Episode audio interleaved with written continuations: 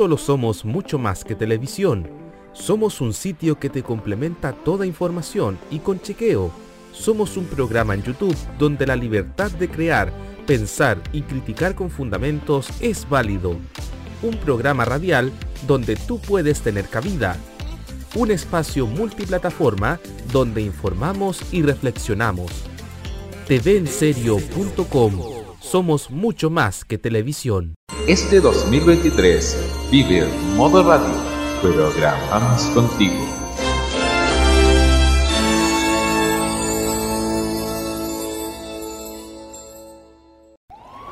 Desde hace cinco años, un grupo de frikis fugados de un laboratorio crearon una fórmula poderosa que transforma a cualquier persona en un fan del anime. Una fórmula que se ha distribuido en forma de millones de pastillas de animación japonesa por todo el mundo. No debo escapar, no debo escapar, no debo escapar, no Cápsulas que contienen música desde Asia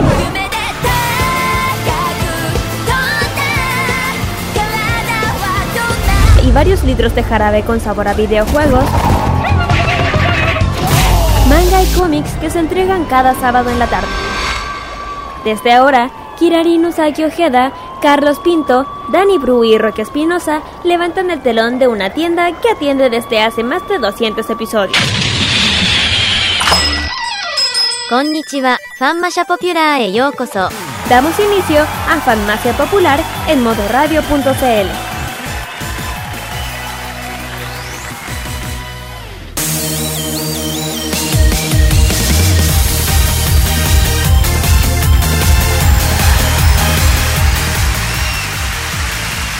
Opa cabros. No, esto es para el siguiente programa. No, no, no. Eso es para el siguiente programa. ¿Cómo están? Sean bienvenidos a este nuevo episodio, el número 272 de estas friolenta farmacia popular. Oh, bravo, bravo, bravo, bravo, bravo, bravo. Friolenta. Friolenta porque ha sido, han sido desde el- después de la lluvia del miércoles y jueves días muy helados. Escuchen, muy helados. Estamos congeladísimos, estamos igual que Chili Willy, el pingüino. ¿Alguien se acuerda de ese cartoon? Sí, el con el pájaro, con el pájaro loco. Sí, a sí, Woody, Woody, Woody Woodpecker. sí, sí, ubico Chili Willy. Chili Willy, po. O sea, o sea que, que, que, que cuestión más vintage. Que cuestión más, no solamente es vintage, yo creo que más que vintage llega a ser oldie esa historia. Pero bueno, los saludamos este día sábado 12 de agosto con eh, lo mejor del mundo friki como es cada tarde, cada atardecer, que hoy en día ya está viéndose todavía con luz, así que todavía podemos decir buenas tardes a todos. Así es, porque ya, las, ya los días comienzan a ser más largos después de la noche de San Juan, una muy lluviosa noche de San Juan que tuvimos hace más de un mes. Así que los saludamos cordialmente y también aprovechamos de saludar a quienes me van a estar acompañando esta tarde de día sábado. Saludamos cordialmente a Kirain Usai Ojeda y a Carlos Pinto Godoy. Chicos, ¿cómo están? Muy, pero muy buenas tardes. Buenas tardes, chiquillos. Sí, aquí estamos con un sábado más, con... Bueno, todavía estamos en invierno, así que en todo caso... Bien, pues, todo bien movido diría esta semana. Yo, yo yo... Así es, muy buenas tardes a todos los que están sintonizando, iniciando otro sábado fenomenal en modo radio. Y bueno, ya como tal lo dice el, el tema de que, que ya lo- las tardes ya se empiezan a, a aclarar. Bueno, porque bueno, ya hay de a poco se van a aparecer muchas cosas porque ya quedan exactamente como tres o creo que tres semanas para el cambio de horario, porque ya se nos ya se nos viene el horario de, de verano. Se viene el Eh, horario de verano y primavera, muchachos. Sí. Y eso que el- y eso que Kira eh, es súper eh, cuando se trata del horario de verano la Kira se pone más contenta. En todo caso, sí. Así es, Y- porque mojate invierno y verano, ano, ano, ano. Sí. Y por otro lado y por otro lado son otras cosas que están pasando en el mundo. Mañana empieza elecciones primarias en la Argentina, pero ese es otro tema. Lo que nos es invoca otra es- historia, wey. Sí, por eso, lo que nos invoca es este programa friki. Ya, ya, ya. Sí, saludamos a nuestros amigos de Argentina que nos escuchan, sobre todo a. Sobre todo a. a Melanie Clow, que también siempre, siempre nos está atento a lo que nosotros hacemos, así que saludo para ella, así para todos, toda la gente de Argentina. Y así es, hoy vamos a tener una tarde super friki, helada y friki, porque vamos a estar acompañados con información, tenemos anuncios de nuevas películas, que van a venir muy pronto, también especiales por cierta plataforma, algunas plata, otras plataformas que van a estar copiando en política a otra plataforma. Ya, está bien, ya, ya. Oye, e- eso se llama tratar de sac- tratar de tratar de parchar un saco roto. Se te hizo un hoyo en el bolsillo y lo intentáis parchar con qué? Con el hilo más delgado que tenéis, lo más débil que tenéis. Y desde luego vamos a tener eh, otros lanzamientos también en streaming. Hoy día va a estar cargado en streaming nuestro bloque de noticias friki, no, no está muy alimentado. Más las noticias cortas de esta semana, todo esto nuestro primer bloque de temas de la semana. Pero no solamente noticias vive el hombre, también vivimos de cultura friki y Kira nos va a traer un nuevo Fashion Geek que nuevamente se va a tratar, pero esto es para dejarle claro a la gente qué es esta celebración. Kira, cuéntenos, adelántenos un poquitito de qué se trata. Sí, ya dije que me da igual, siempre hablo de esta festividad, es una de las que más me gusta, que es el Tanabata. Vamos a hablar sobre esta que, que aunque se hace en julio, hay otros rincones de Japón que se hace ahora. Así que vamos a hablar sobre este famoso festival tan importante que es el Tanabata. Eso. Ok. También vamos a tener emprendimientos geeks como es habitual cada día sábado. Y Kira, Carlos, cuéntenos qué Sí. negocios son los que vamos a hablar el día de hoy, a dar Bueno. difusión. Bueno, este, para este sábado tan helado, vamos, primero vamos con el emprendimiento de nuestra, nue- nuestra amiga que entrevistamos el día jueves a la gran Mónica, la CEO de O'Reilly, y también al, un lugar muy entretenido que fuimos nosotros también gracias a mi mejor amiga, que es el restaurante de Escape, que es dedicado a algún mundo gamer. Ahí vamos a hablar todos más detalles y también otros avisos clasificados. Sí, exactamente. Vamos a meternos con algunos avisos clasificados de todo lo que son eventos friki, ya sea de eventos, ferias y alguna alguna cosa en particular que va a haber en el país eh, y, en todo el Ya. mundo friki y eso. Ya. Así es. También regresa nuestra reseña City Pop como es tradicional cada 15 días. Y en esta oportunidad vamos a viajar a finales de la década del 70. Porque esta artista es una de esas cantantes japonesas que tuvieron un pequeño paso y después se desaparecieron. Pero si bien esta artista tal vez no fue tan popular como lo fue Momoe Yamaguchi en su momento, porque recordemos que Momoe Yamaguchi dejó su carrera musical en el año 1980, esta artista también lo, lo haría más o menos en esa época, pero hasta el día de hoy no se sabe nada. Pero dejó un legado muy lindo a nivel musical y vamos a hablar precisamente de su carrera y cómo ha impactado el último tiempo en el fandom de City Pop. Esta semana vamos a hablar de Yuko Shibuya, así es, como el paso tradicional que está en el centro de Tokio, en el centro de Japón. Yuko Shibuya va a estar con nosotros. Y Ajá. Carlos Pinto, cuéntenos Sí. hacia dónde nos vamos en el Top Chart. Sí, en el chat de esta semana se va a meter a Corea del Sur porque vamos a repetir lo que ha sucedido durante esta mm, semana en Corea del Sur según KBS. Así que por ahí, ahí ustedes van a ver cuáles serán los primeros lugares y, y ustedes serán saber cuál es la sorpresa de otros temas que van a que van a sonar durante el transcurso de, de este chart. Así es, todo esto más la mejor música para acompañarlos este día. Este día sábado, sí, sábado de sábado, sábado, sábado, sábado. Este día sábado 12 de agosto, sí, en la previa de la más querida por este locutor. Ya. Mm, Solamente acá en Farmacia Popular. Carlos, cuéntenos las redes sociales. No, sí, y más que estamos preparando todo para este especial que se viene más adelante en The Week, que ya, esté, ya vio en las redes sociales. Eh, Facebook, eh, Instagram y X también, y en Twitch, arroba modo radio CL y también arroba farmacia popular, usando el hashtag farmacia popular MR para que puedan comunicar con nosotros. WhatsApp más 569-94725919. En view.modoradio.cl, también estamos en Monkey Boo, Online Redbox, la aplicación Energic y también estamos saliendo al aire a través de la señal radio de Energic y el domingo a través de la señal 1 de Energic. Y como siempre, eh, los podcasts de Farmacia Popular que siempre están disponibles para que puedan escuchar este y todos los programas emitidos a lo largo de la historia. Así es, porque estamos en las plataformas Apple Podcast, Google Podcast, Radio Public, Pocket Cast, Anchor.fm y sobre todo Spotify. Esas seis plataformas son las que nuestros programas, nuestro historial y biblioteca de capítulos está disponible, en donde ustedes pueden revivir cada uno de nuestros episodios desde el primero hasta el de la semana pasada. Así que ustedes pueden revivir en cualquier momento y en cualquier lugar cada capítulo de Farmacia Popular y desde luego, con la alegría de siempre, si quieren escuchar las noticias que tratábamos, cómo opinábamos en su momento de diversas informaciones que aparecían en aquel entonces, todo eso ustedes lo van a poder revivir solamente en nuestra biblioteca o audioteca, mejor dicho, de podcast. Así que Farmacia Popular desde siempre y en cada lugar junto a ti. No, y no solamente a ti, y a ti, y a ti, y a ti, a toda la fanaticada friki. Exactamente frikis, no frikis, normis, se llaman así. Ya, no oye. Pues bien, como es habitual, vamos a iniciarlo con música.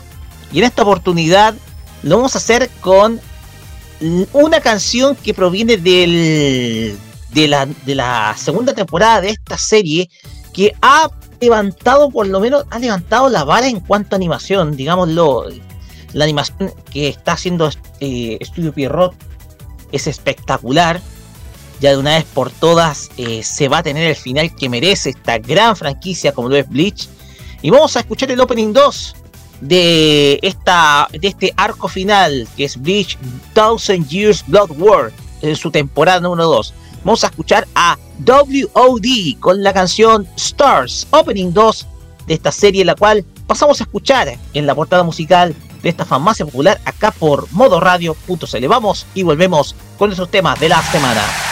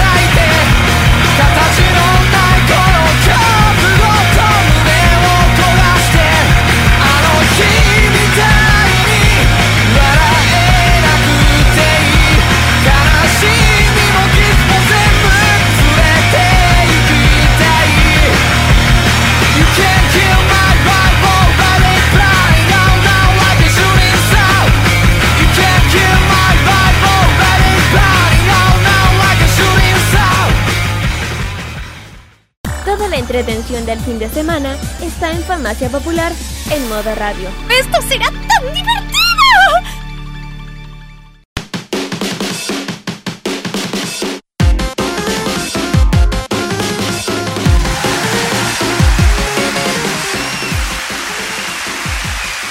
Seguimos acá en Farmacia Popular por modo radio y llegamos a nuestro bloque en donde repasamos las noticias más importantes que nos dejó esta semana friki.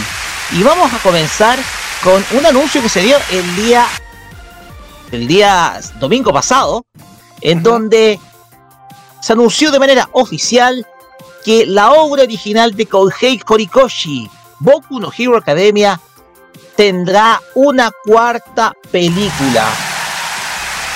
Esto, desde luego, una gran noticia para los fanáticos de la franquicia.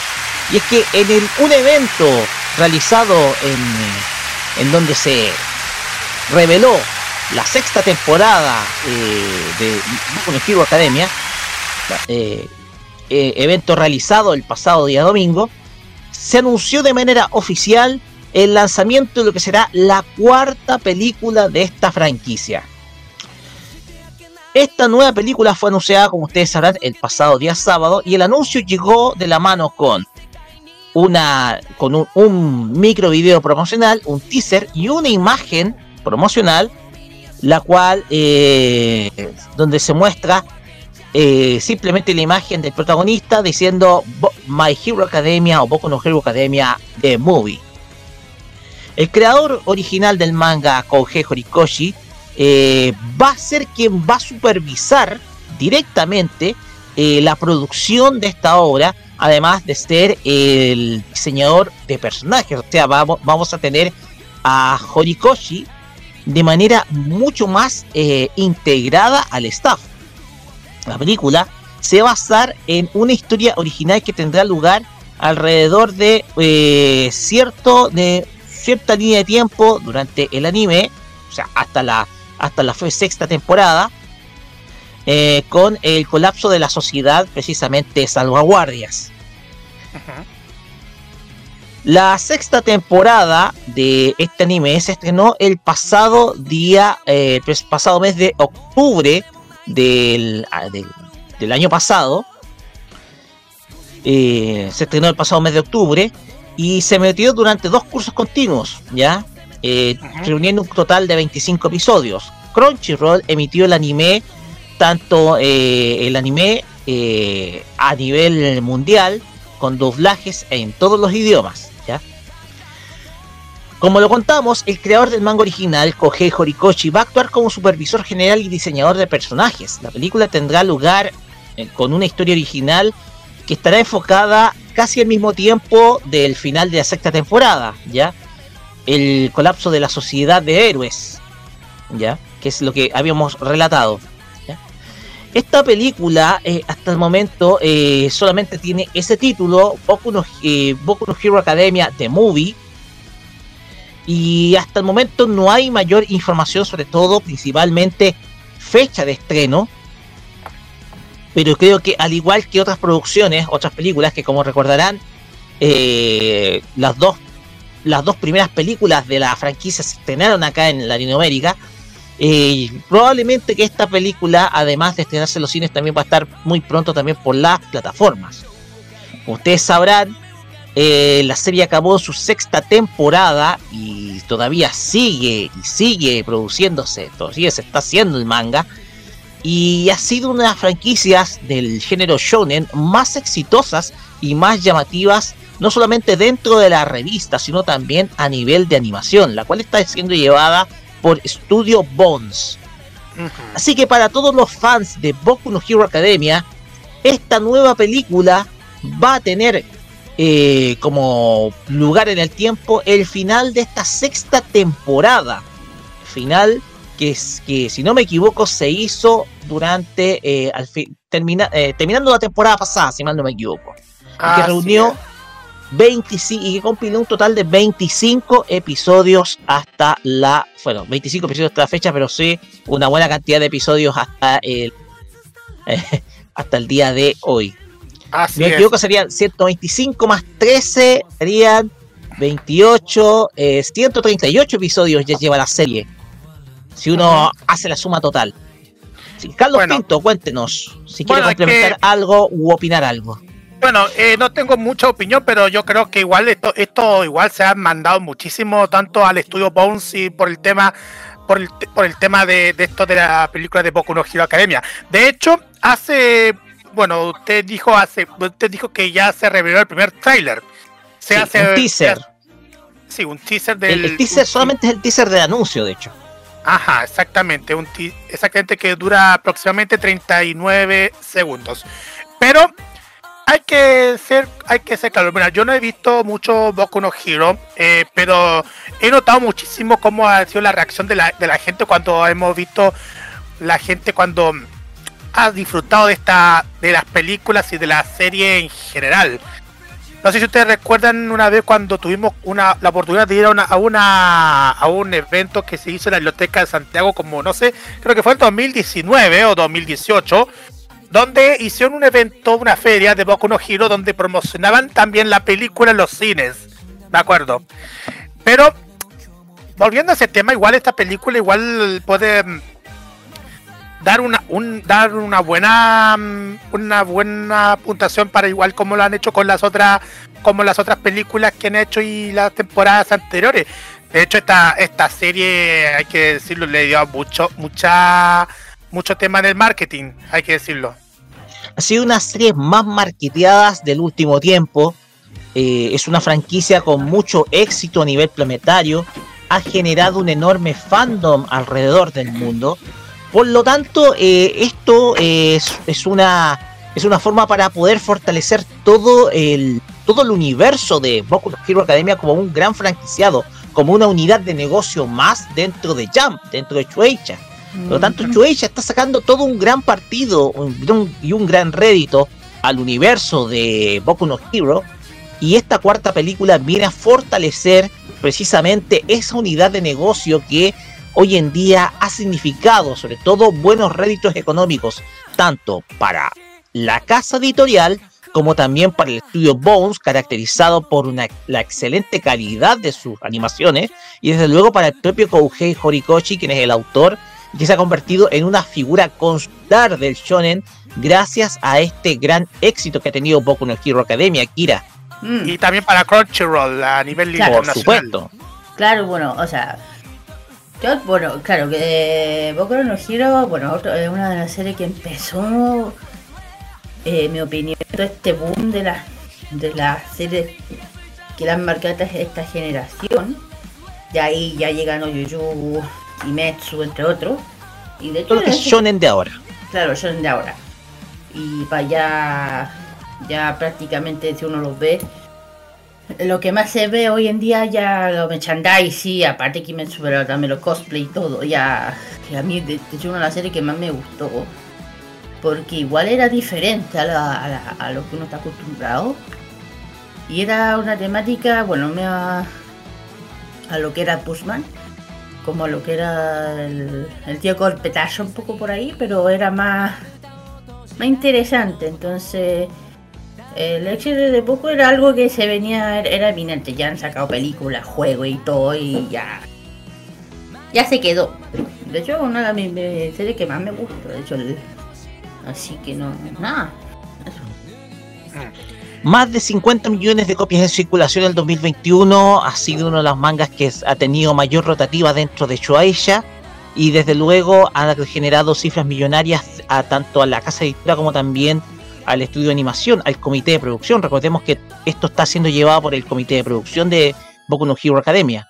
Es una buena oportunidad precisamente para los fans de esta franquicia que esta película que va a continuar desde luego la historia y que va a tener la intervención del propio autor eh, es una gran oportunidad para que la gente pueda adentrarse dentro del universo propiamente tal de la franquicia y aquellos que no la han conocido poder conocerla y desde luego poder ver la serie por Crunchyroll. Sin duda alguna una buena noticia y por interno Carlos nos compartió una imagen de una tapa de cuaderno de la marca Colón sí exactamente Ah, sí. con los motivos de Boku no Heroes. O sea, qué maravilloso. Es que se nota muchísimo el merchandising que le han hecho a poco unos giros en todas partes de Latinoamérica, incluyendo a Chile, como el caso de estos, de estos cuadernos, sobre todo lo que era la temporada escolar de que pasó.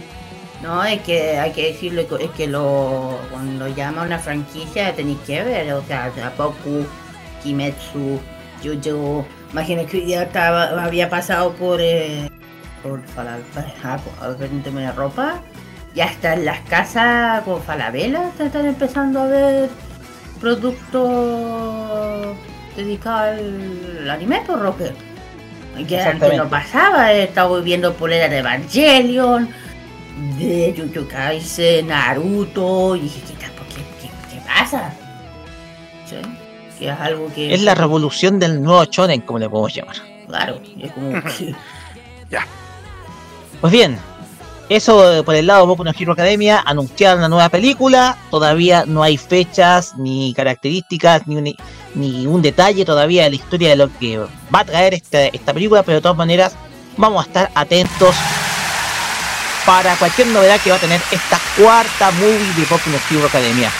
Y pasamos de shonen a shonen porque ahora pasamos de los superhéroes a los piratas. ¡Somos los piratas! ¡Se murió la vieja! No, no, no. es que me acordé, me acordé de eso de la...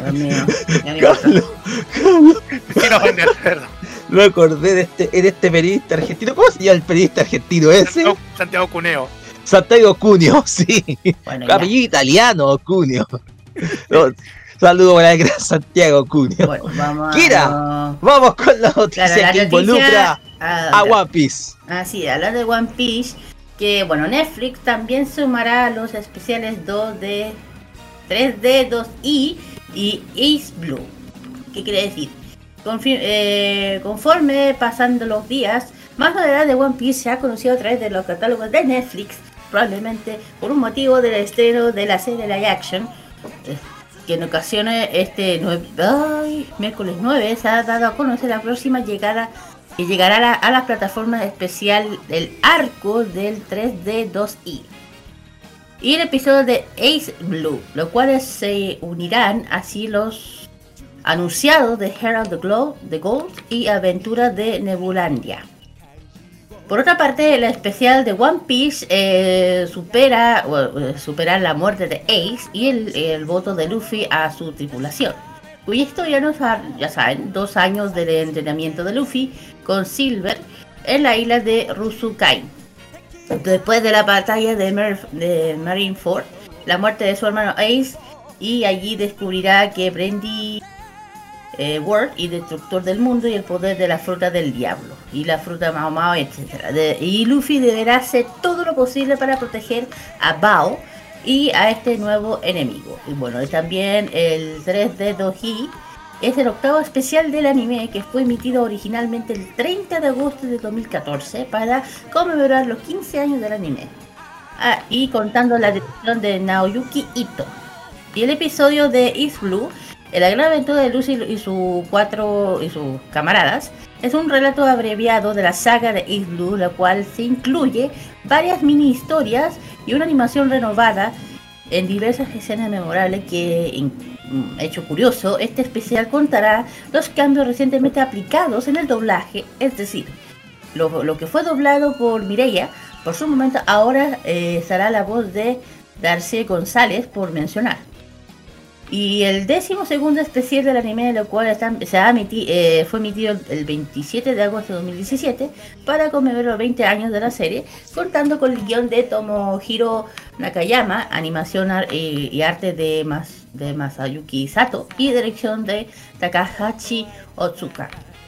Y ambos títulos llegarán con y doblaje, y doblaje latino, latinoamericano o latino, aunque la fecha aún no se ha anunciado la previa, llegará según hasta eh, ta- podría el 1 de septiembre. Re- Y, tam- y recordemos además que los títulos están disponibles en la subtítulos de Crunchyroll eh, y el live action se estrena el 31 de agosto. ¡Ah! ¿Ya 31 de agosto. Eh, Rocky. Bueno, Final sí, de mes. Claro. Eso. Ya, tenemos que decir de que eh, eh, rara vez eh, los cada vez las distribuidoras eh, se han caracterizado por emitir los capítulos especiales o de larga duración. ¿A qué nos referimos a esto? Pasa que muchas veces las distribuidoras, solamente por pensar de que estas especiales son películas más que nada, eh, omiten el omiten estos episodios de larga duración. Y ustedes se darán cuenta que ha pasado con varias series que son muy largas. Pasó con Detective Conan, ustedes sabrán que Detective Conan también tenía episodios de larga duración. E incluso, si no me equivoco, un episodio eh, muy larga duración fue, fue cortado en cuatro episodios, yo me acuerdo que en la serie. Fue cortado en cuatro, un episodio de larga duración de Detective Conan, si no me equivoco, fue el especial episodio 80, por ahí, si no me equivoco. Pero donde más se hizo notar fue con Bleach. Porque Viz Media no distribuyó los episodios especiales larga duración de la serie. No los distribuyó y no, los, no se exhibieron. No. No se exhibieron, claro, no se exhibieron los episodios larga duración. Generalmente las distribuidoras lo que hacen es simplemente repartir los episodios de acuerdo a los packs de a los, a los, a los episodios que son, claro está, de duración de 24 minutos, que es el estándar de cada episodio, de cada episodio de serie. Y generalmente los entregan, por ejemplo, en temporadas que son de 60, eso aproximadamente. Entonces, lo que se destaca de esto es que de una vez por todas, Netflix no ignora, reitero, no ignora estos capítulos de larga duración que son exhibidos en la televisión japonesa. Son tratados, claro está, como episodios de larga duración. Esa es precisamente la magia que tiene el streaming, que al contrario de la televisión, tú te puedes salir de madre y, puedes extender precisamente ese episodio. Entonces, tenemos acá que Netflix toma en serio el papel de esta franquicia, exhibiendo los episodios larga duración, los episodios especiales. Y desde luego, todo esto va a llegar con doblaje español latino, un poco para decir, oye, vamos a cumplir precisamente con lo mismo, no vamos a emitir los doblajes de estos episodios, entonces, me parece muy positivo el hecho de que Netflix no ignore, y reitero, no ignore estos episodios de larga duración que en muchos casos distribuidoras como Viz Media o la misma TMS han omitido producto de que no saben cómo tratar estos episodios o entregarlos dentro de los packs promocionales que se entregaban antiguamente en los canales, Carlos. Mira, eh, hay una cosa que también quiero aclarar aparte, aparte de todo lo que estamos hablando. Justo con todo lo que estamos hablando sobre el caso de los especiales de One Piece a través de Netflix, la misma Netflix también se anunció una celebración especial para los fanáticos en Latinoamérica. Así es. Mm. Bueno, le voy a palabra Netflix se toma en serio el papel de ser la distribuidora de One Piece en Latinoamérica. Sí, creo que creo que esta cuestión de, Netflix junto con todo ahí lo hicieron bastante bien. Mira, les voy a contar por qué. Se anunciaron que van a realizar dos eventos en Latinoamérica, específicamente en la Ciudad de México, aquí en México, y en Río de Janeiro, ahí en Brasil. Ambos serán el próximo 31 de agosto, al igual que en Bangkok y Alemania. Aunque no se han dado de qué se tratará el evento, la misma Netflix se compartió que además de la ciudad mencioné también van a estar Los Ángeles, en Estados Unidos, que va a ser el día 24, París, Francia el día 29, así como en Tokio, Japón y Milán y en Italia el día 30 de agosto. Eh, esto es por el tema de esto de lo que va a ser esta aceleración y, también relacionado con el tema de la serie live action que va que, que ustedes ya saben lo que mm, es cuento corto, pero lo que es, posiblemente es, la aceleración de especial de los fans de One Piece con todo lo que ha, ha pasado, ya sea ese live, ese live action y también de las nuevas las los especiales que ya van a salir prontamente. No sé si hay algo más que decir, Kira.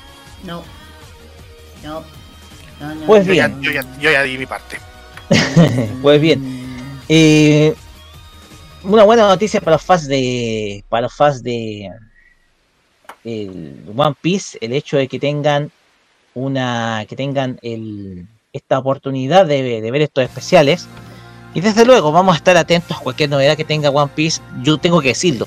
No me gustan las series muy largas. Eh, yo lamentablemente con One Piece no puedo enganchar porque si tú te das cuenta, eh, en la serie yo he visto, yo he visto la serie se avanza muy poco en la historia en algunos casos, se avanza muy poco. Y eso es el pecado de las producciones largas. Y cuando se avanza muy poco, te comienzas a aburrir. Entonces, mm. bueno, los fans que son los, el verdadero fandom de precisamente aguanta un episodio de este tipo, pero en el caso de los que no somos fans de una franquicia como la de One Piece, eh, se hace más difícil. Pero igual, es una muy buena noticia para los fans. Así que aprovechen de tener su cuenta de Netflix lista para poder ver estos nuevos episodios y también los, los, futuros nuevas temporadas que puedan venir a futuro. Ya. Pues bien. Bueno. Regresa, sí, regresa, porque este es, este es atentos porque regresa un espacio que es muy querido, entre comillas querido, por nuestros auditores. Se trata del Disney de la semana. Me voy a tener que hacerme.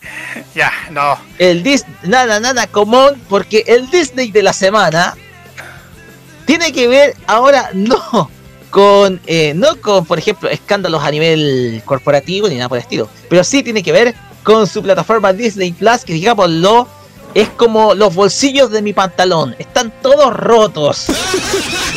Se le están cayendo las monedas. Carlos Pinto, adelante. Ay, bueno, hay que ser.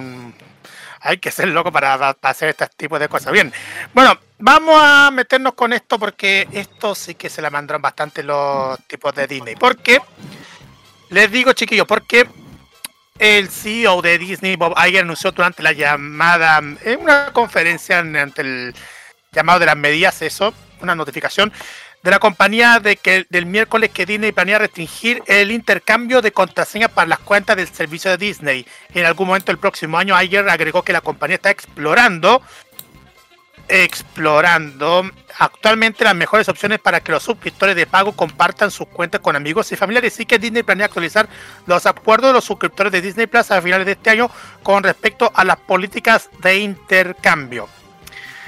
Esto a medida de que ha pasado muchas cosas. Por ejemplo, voy a, voy a ponerme diciendo lo que ha declarado Bob Iger.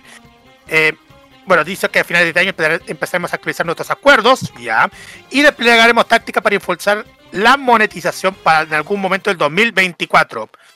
Por el momento, la compañía ha anunciado este miércoles un aumento de 3 dólares en los planes sin publicidad de Disney Plus y Hulu a partir del 12 de agosto en Estados Unidos, además de confirmar el lanzamiento de un paquete económico con publicidad en Canadá y en mercados selectos de Europa, Medio Oriente y África. Y a partir del 1 de noviembre, seguido de un aumento de precios en los planes sin publicidad a partir de diciembre. El mes pasado se supo que Disney empezaría a tomar medidas contra el uso compartido de contraseñas en la India, donde aplicará la política de cuántas pantallas pueden emitir Disney Plus a la vez, siendo probable que este sea uno de los campos de prueba de la nueva normativa ya que las plataformas de streaming suelen empezar a probar en un país antes de hacerlo a escala mundial e India tiene el precio más económico a nivel global. Netflix recientemente llevó su nueva política de intercambio de contraseñas en muchos mercados, incluyendo Estados Unidos. Eh, ya lanzaron la nueva política en, Chile, Costa Rica y Perú el 5 de febrero pasado. Luego se extendieron a Canadá, Nueva Zelanda, España y Portugal y, bastante. Ese mes Netflix dijo que cada uno de los países hubo una reacción de cancelación inmediata pero finalmente fue eclipsada por los antiguos usuarios que crearon nuevas cuentas o pagaron más para agregar formalmente nuevos usuarios a las cuentas existentes. Ustedes ya saben que Disney Plus hay algún nivel con publicidad en diciembre del año 2022, así que, bueno, ¿qué le vamos a hacer con Disney Plus? Eh, eh, así son las cosas que va a pasar con tanto Disney Plus y Hulu, y puede que también pase con Star Plus en Latinoamérica. Yo no diré nada, yo dije lo que había había dicho que Disney tiene el mismo error, el mismo error que casi comete que comete Netflix, pero eh, se dio cuenta. Por eso eh, a ver qué pasa. Digo que no, que iba, iba y que no le iba a funcionar, dicho y hecho. La gente.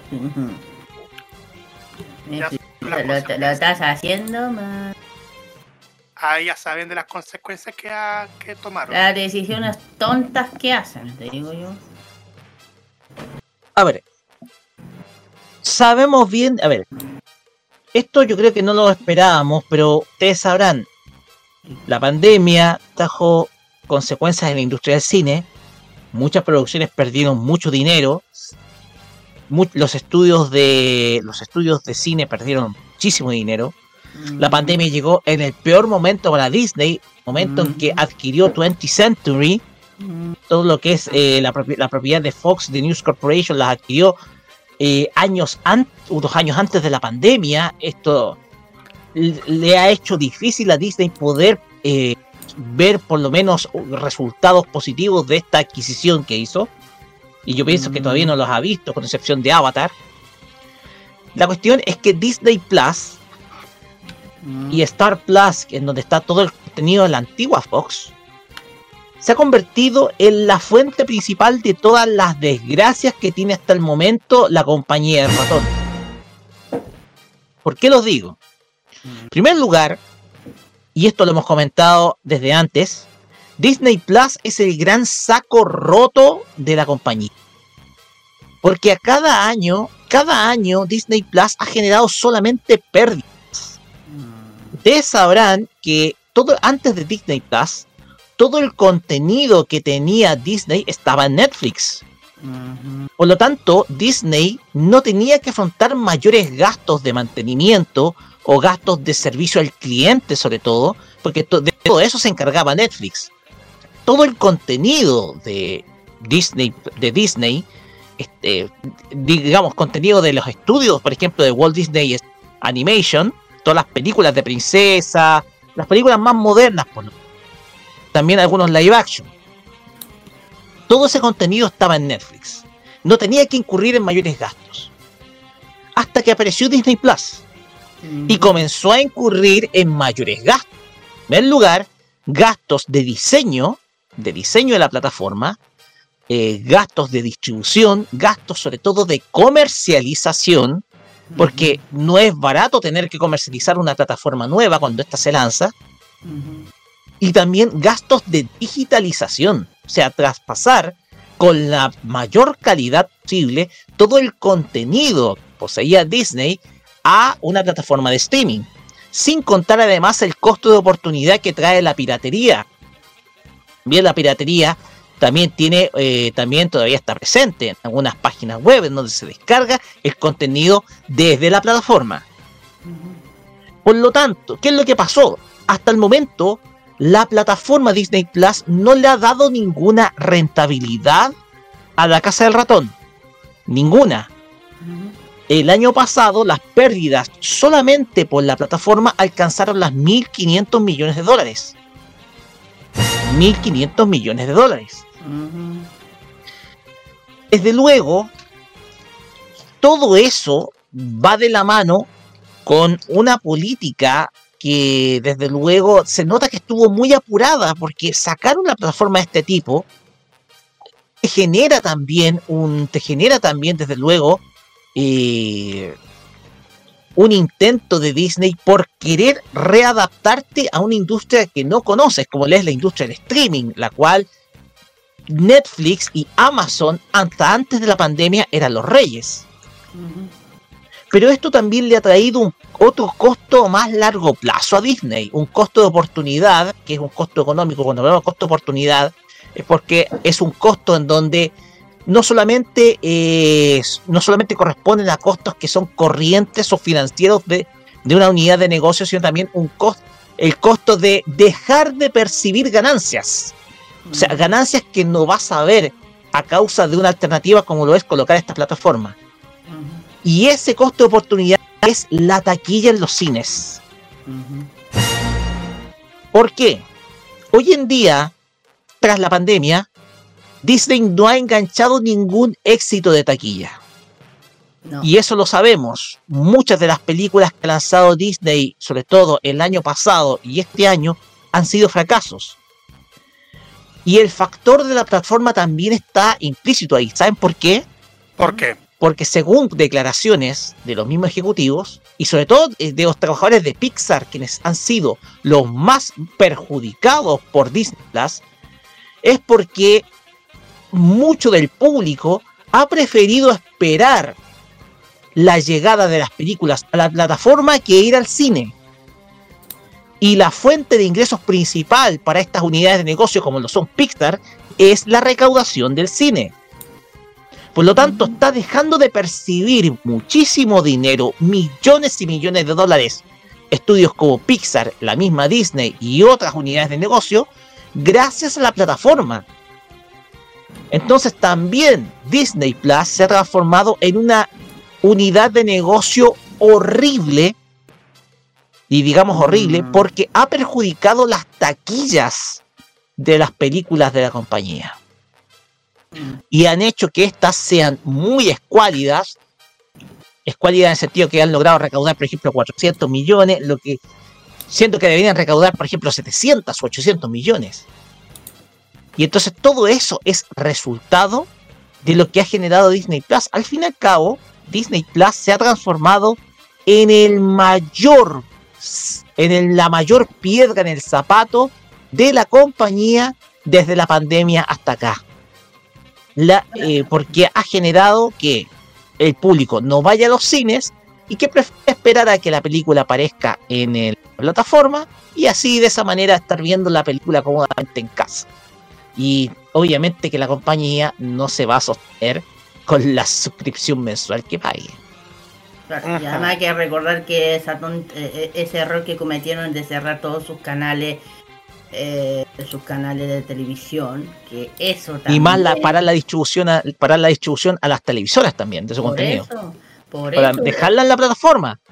Por eso. No, sí, eso sí, eso sí que fue, fue... Ahí también hay una parte, también ahí se puede observar un costo de oportunidad, porque también deja de percibir dinero o ingresos que vienen por el lado de la distribución de contenidos, todo para monopolizarlo en Disney Plus. Sí, y ahora ya, y ahora como ya ustedes ya sabían y creo que ya hemos escuchado ya, al cerrar este debate porque ya tenemos que ir a la siguiente nota, eh, también con todo lo que ustedes hablaron de, esto, de la plataforma, al final cuando entró Bob Iger al, como CEO nuevamente de Disney, se hizo cambiar de, parecer en el tema de, los contenidos, haciendo que ya la empresa pidió que volvieran la distribución de, los contenidos de películas y series a, a los medios de comunicación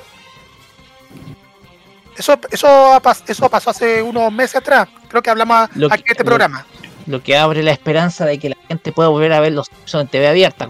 Por lo eh, eh, sí, y también otra, y también las últimas caricaturas de Disney y las otras películas, pero eso no, tiene nada de sentido. Pero lo que más queríamos son los Simpsons, pero eso, es otra historia.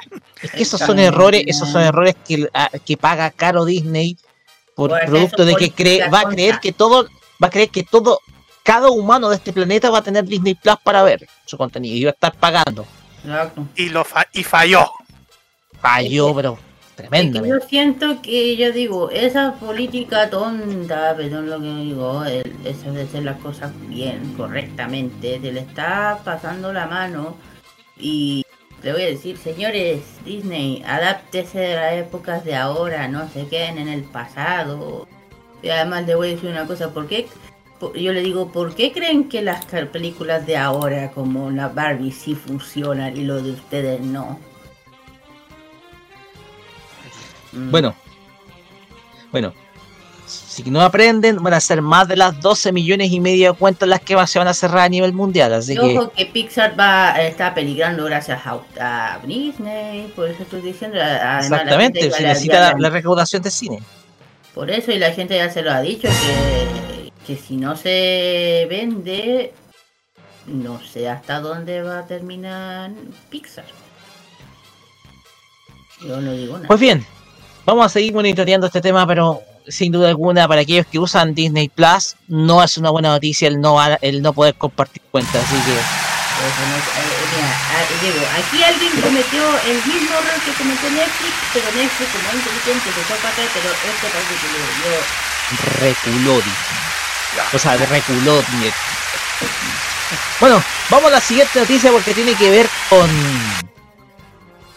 ¡Supercampeones! O Capitán Subasa. No sé cómo se llama. ¿Cómo le prefieren llamar? Yo siempre he llamado Supercampeones. Oh, supercampeones, nada como siempre. Capitán Sí. Subasa. Yo le digo, yo le digo super, los supercampeones, listo, ya. Fui, ya. Adelante. Bueno, hablando Adelante, de sí, y vamos a hablar de Capital Suazo o Supercampeón, como decimos nosotros.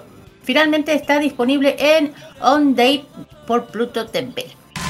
On demand. Desde, claro, desde el 9 de, eh, desde el 9 de agosto más o menos, Pluto TV finalmente sumó a su catálogo a la carta del anime realizado en 2018, o sea, la, la remasterización perdón, del Capitán Tsubasa de tres meses de haber integrado en uno de los canales de la plataforma, seguido de haber recibido un canal exclusivo hasta el pasado 6 de julio. Eh, bueno, eh, ya saben que Subasa Osora, no el nombre real de Oliver, es un niño que saben, amante del fútbol, que se muda a la ciudad de Tokio. No, ¿cómo se llama la ciudad? Claro. Así conoce a Ryo, quien tiene un enfrentamiento con Genso, que es Benji. eh, un niño súper arrogante, que es ser excelente portero, asiste a una prestigiosa escuela, que es el que, eh, y, que tiene un, y, y tiene un sueño futuro de estrella del fútbol. Y bueno, tras precisar ese Oliver, prefiero decirlo así, eh, decide retar a Benji y a partir de ahí nace una rivalidad luego de una mar- maravillosa amistad. La, quien entra a caminar juntos al torneo nacional de la escuela y que estarán destinados a convertirse en los futuras estrellas del fútbol de Japón. Y bueno, el estudio de producción David Production de Jojo Bizarro y Fire Forsen actualmente está distribuyéndola únicamente por Beat Media. Después de haber finalizado la reciente su alianza con Telepix, eh, por lo que los textos no están localizados en español, siendo básicamente el máster japonés, sin texto fragmentado de sponsor. Por otro lado, el audio y tema de visto antes del español latino. Cabe recordar que el manga está, es original de Yoichi Takahashi. Las de la serie de 52 episodios fue producida en el marco de la, Copa Mundial del Fútbol del 2018, con un regreso ya pautado para, ese- este mes de octubre. Actualmente puedes, uno lo puede disfrutar eh, la primera temporada a través de Prim- Prime Video y Claro Video. Y también, eh, dato adicional, Pluto TV también adicionó un catálogo de On Day o Diam de la On serie Demand. de, On Demand de la serie Nickelodeon de, bueno, es otra cosa, de Wendell y Vine. Además de las primeras dos temporadas del Misterioso de, los de los Han. Eso nomás. De lo que pasa con Suba- de Capitán Subasa en Pluto TV. Así es. Estamos hablando de la serie del 2015, la última serie, la última serie, la última adapta- adaptación que se hizo de de esta de esta serie Sí. A nivel an- animado con nuevo estudio que es David Production y que si no me equivoco se difundió en Chile también las mañanas de fin de semana por TVN, me acuerdo. Exactamente, se había difundido por TVN sí, en las mañanas. Es raro que, sí, pero bueno. nadie, nadie se acuerda de eso, que Capitán Subasa se difundió en TVN en las mañanas los fines de semana. Sí, pensé en 2019, pero bueno, ese es otro tema. Pero, pero igual hay una cosa que también podemos aclarar, que igual esta, esta serie que como, si ustedes se dan cuenta que tiene con los nombres originales, igual el estudio de doblaje como se había hecho en el, en el estudio Cora, estudio Coe, la distribución lo ha hecho cargo Televix. La, di- la di- la distribución lo hizo Televix, que fue también por, por parte de Viz Media también. Estudio de doblaje de Dubbing House, ahí sí. Claro, sí. De hecho, de hecho fue muy raro tener que ver eh, Capi- Capitán Subasa con los nombres originales de los personajes cuando estamos acostumbrados. Y yo te hablo de las tres series anteriores, que es la original, Capitán Subasa, después Capitán Subasa J y después Capitán Subasa Road to 2002. Eh, es muy difícil acostumbrarse a, a una a, a- a escuchar con los nombres originales de los personajes. Lo mismo le pregunté a mi hermana cuando vio las películas de Sailor Moon. Cuando Sailor Moon Crystal, perdón. Escucharlos con ah, los nombres originales es como bien extraño, bien raro. Entonces, eh, llama la atención de que eh, se sume está en una alternativa on demand, o sea, tú, si no me equivoco, tú tienes que pagar para verla.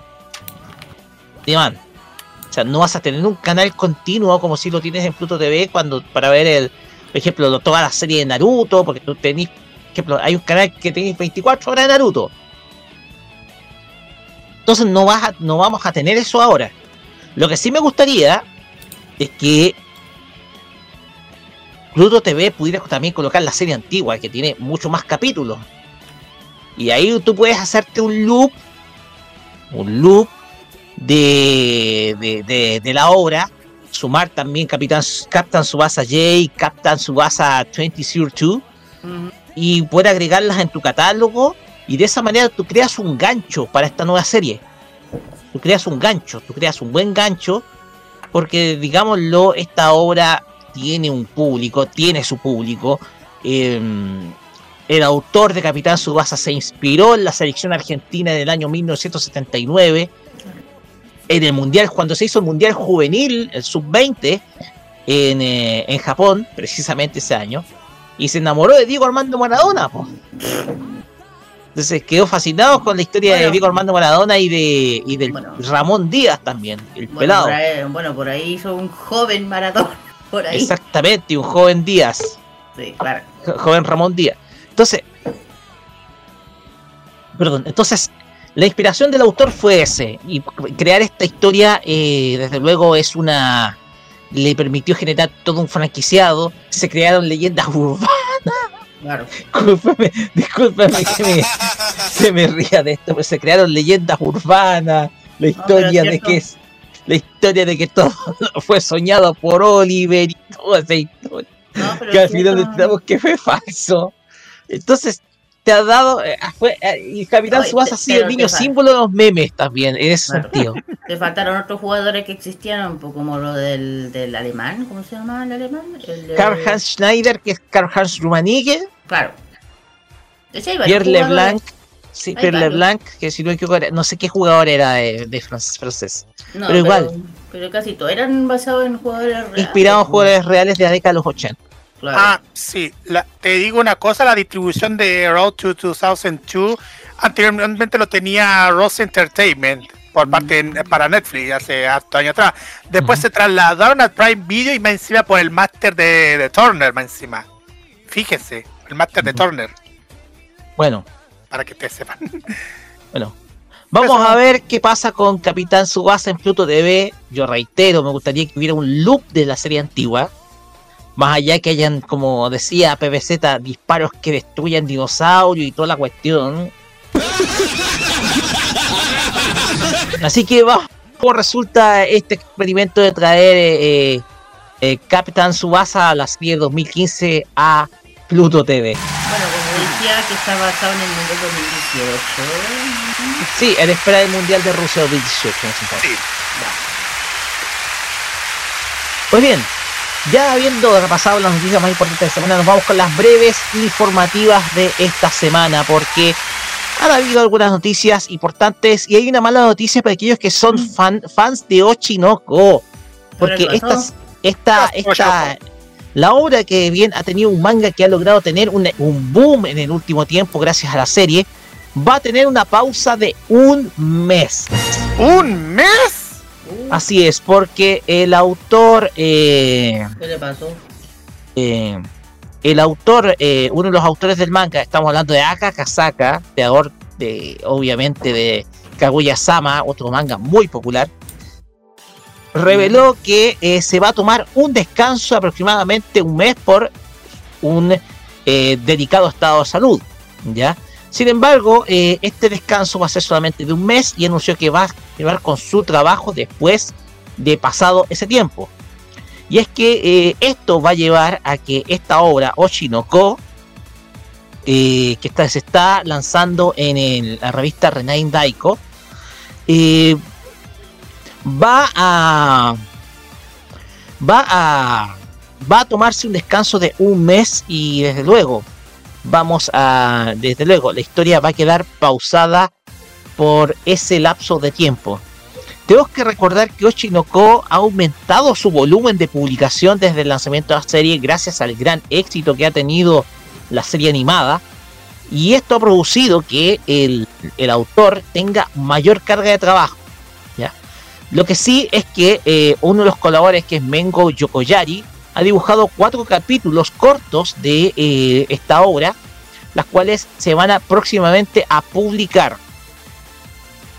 Recordemos que este manga se está editando eh, durante, eh, se está editando, se está lanzando durante este tiempo. Sí, déjenme ver la revista. Se está publicando en la revista Weekly Young Jump, en la en una revista de Shueisha, desde el día 23 de abril de 2020. Por lo cual, la serie animada ha logrado tener también un éxito a nivel planetario y obvio. La canción de la canción, el opening de la serie ha sido uno de los temas más escuchados durante el último tiempo. Así que para aquellos que sean fans de Oshiniko van a tener que esperar un mes porque septiembre va a estar pausado el manga. Esto hasta, no, perdón, hasta hasta eh, durante parte del mes de octubre. Va a volver el 14 de septiembre el manga Oshi no Ko. Un mes a partir de ahora el que se va a tomar de pausa esta historia. En otras informaciones tenemos que Final Fantasy VII Ever Crisis ya tiene fecha de lanzamiento. Square Enix, que es la productora y casa de esta popular y conocida franquicia de videojuegos, eh, anunció el pasado día jueves que el videojuego Final Fantasy VII Ever Crisis, que va a ser un juego que va a estar disponible exclusivamente para smartphones, para las plataformas Android y iOS, va a estar operando a partir del 7 de septiembre. Como la canción de Mecano. El 7 de septiembre es nuestro aniversario y el 7 de septiembre va a ser la fecha de lanzamiento de este videojuego, el cual va a tener un servicio completamente en línea. Esto va a estar eh, inspirado en un capítulo estructurado para jugador individual eh, y que va a estar incluido dentro de la línea de tiempo de Final Fantasy VII. Solo que acá el jugador va, va el jugador desde su smartphone va a tener el, el dominio de poder dominar cada uno de los mundos y desde luego también eh, poder eh, vivir una aventura a nivel portable porque este videojuego va a estar completamente disponible en plataformas iOS y también Android lo que se incluye también tablets para que ellos también quieran jugar los tablets. A partir del 7 de septiembre de este año Final Fantasy VII Ever Crisis va a estar disponible. Pasamos a otra noticia porque también uy se me perdió. Sí se me perdió. Pero bueno porque esta noticia tiene un remake un poquito extraño y bizarro. Usted supone lo que voy a decir Carlos Pinto ¿cierto? ¿por qué? Porque no sé cómo lo van a tomar pero pasa que ustedes conocen la historia de Ángel, la niña de las flores. Ah, sí, sí, sí, lo sí, sí, conocida en Japón como Hanako Lun Y es que Toei, que fue la casa que produjo la serie animada en el año 1979, anunció que se realizará una adaptación en live action, pero hecha en China. Ya. Y es que, miren la compañía, escuchen esta compañía, y es que Tencent, Tencent, sí, esta, una de las compañías más importantes de China, anunció el martes que en el llamado evento Tencent Video Animation Festival, que el anime de 1979 Hanako Lun Lun, o conocido en Latinoamérica como Ángel, la niña de las flores, eh, va a ser versionado en China por la filial de Toei Animation en la ciudad de Shanghái en conjunto con la compañía Tencent Video, una división de Ah. distribución de video de Tencent Group. Ah, una filial de Toei. Ah, Exactamente, una mira. filial de Toei. Pues, de ahí, de ahí doy un-. El tema acá es que eh, el anuncio vino acompañado por una imagen promocional que vamos a dar muestra en nuestro en nuestro en nuestra transmisión. Una imagen promocional que eh, es bastante no es, no es de la mejor calidad pero sí aparecen si ustedes observan dos chicas y detrás un, un, un vitral en donde aparecen la silueta de Ángel y la silueta del personaje de Malina, como lo conocimos acá en Latinoamérica. Ambas, eh, ambas en, en, contraparte. La serie, ustedes sabrán, cuenta con una niña, cuenta la historia de una niña descendiente del mundo de las hadas y los espíritus de las flores, que tiene por misión encontrar la llamada flor de siete colores. Ah. Para ello va a contar con la compañía de Katy, una gatita blanca, y Rope, un perro parlante, los que se comunican con Angel, que es la portadora de eh, esta misión, además también de un, eh, de un broche que le permite desarrollar todos los poderes de eh, la magia. Para encontrar la flor, Angel junto con Rope y Katy recorren todo el mundo y se tropiezan continuamente con Malina y Boris, mm. quienes quieren, bueno, Boris, este esta mitad humano, mitad mapache, cuestión rara ahí, que quiere reventarle la flor de siete colores. Manina planea así convertirse así en la reina del país de las hadas y también en la próxima estrella de las flores. La obra fue creada por el destacado eh, escritor Chiro Jimbo y, que se desarrolló una serie original de Toy Animation estrenada en febrero del 79 con 50 episodios. Pues bien, esta adaptación, bueno, yo tengo la impresión, bueno, no sé si será live action, eh, por lo que se ve por la imagen promocional va a ser video, pero te digo algo, si es de Tencent, como Tencent adquirió el estudio Visual Arcade, como lo detallamos anteriormente, eh, yo creo que se podría, yo pienso que esto tiene más pinta de videojuego lo que se va a crear. Mira, yo no sé, pero como yo ya estoy terriblemente acostumbrada ya a ver live action, cosas así, pero dedicado a drama, cosas así. Mira, yo, yo, con los productores japoneses o chinos lo confío más que lo griego. ¿Qué quieres que te diga? ¿Por, qué? ¿Por qué? Porque, con, porque toda esta va a estar a cargo, conoce la franquicia eh, y Tencent, que es una de las industrias más poderosas del entretenimiento en China, tanto de juego y demás, eh, yo lo van a hacer bien. El tema es que van a tener que, que la protagonista va a tener que ser rubia. Porque la Ángel es rubia. Y Kira, es Tencent, no Disney. No. Pero lo digo en el sentido que no vengan a... lo, digo que no se vayan a, a los Disney. Que pongan a la protagonista, ya sabéis. Y, los fans empiecen... No, pues si la Ángel es así, es así, es aquí, acá, ¿cachai? Bueno, bueno, eh, vamos a ver qué es lo que sucede porque parece interesante. Nosotros conocimos la historia, nos la sabemos al revés y al derecho, la, hemos visto en el pasado. tengo una historia particular con los DVDs de Ángel, la niña Flores. A mí me encanta. Entonces, eh, vamos a ver cómo va esta historia, porque sin duda alguna es quizás una noticia medio bizarra con la cual cerramos este bloque de noticias, porque, digámoslo, han sido pocas. Eh, eh, pocas las informaciones que nos han llegado esta semana, ha estado medio flojito, pero igual, con esta curiosidad vamos a ir cerrando esta historia, este, esta, ¿qué historia? Estas noticias de la semana, porque desde luego... Ah, y una última información también, se me olvidaba, que ya la película de Barbie pasó todas las restricciones y se va a estrenar en Medio Oriente. ¡Ah! Sí, sí. Se nos olvidaba este detalle porque, eh, como ustedes sabrán, eh, la película de Barbie ha sido un completo éxito de taquilla, ha logrado tener recaudaciones sencillamente fantásticas. Sin embargo, ha quedado pendiente su estreno en el Medio Oriente. Entonces, de manera oficial, como ustedes sabrán, la mayoría, las mayorías de, eh, de Oriente es musulmana.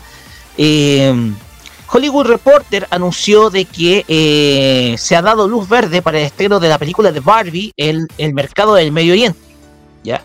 Eh, esto por las restrictivas leyes que tienen en circulación, esto por la, creencia musulmana.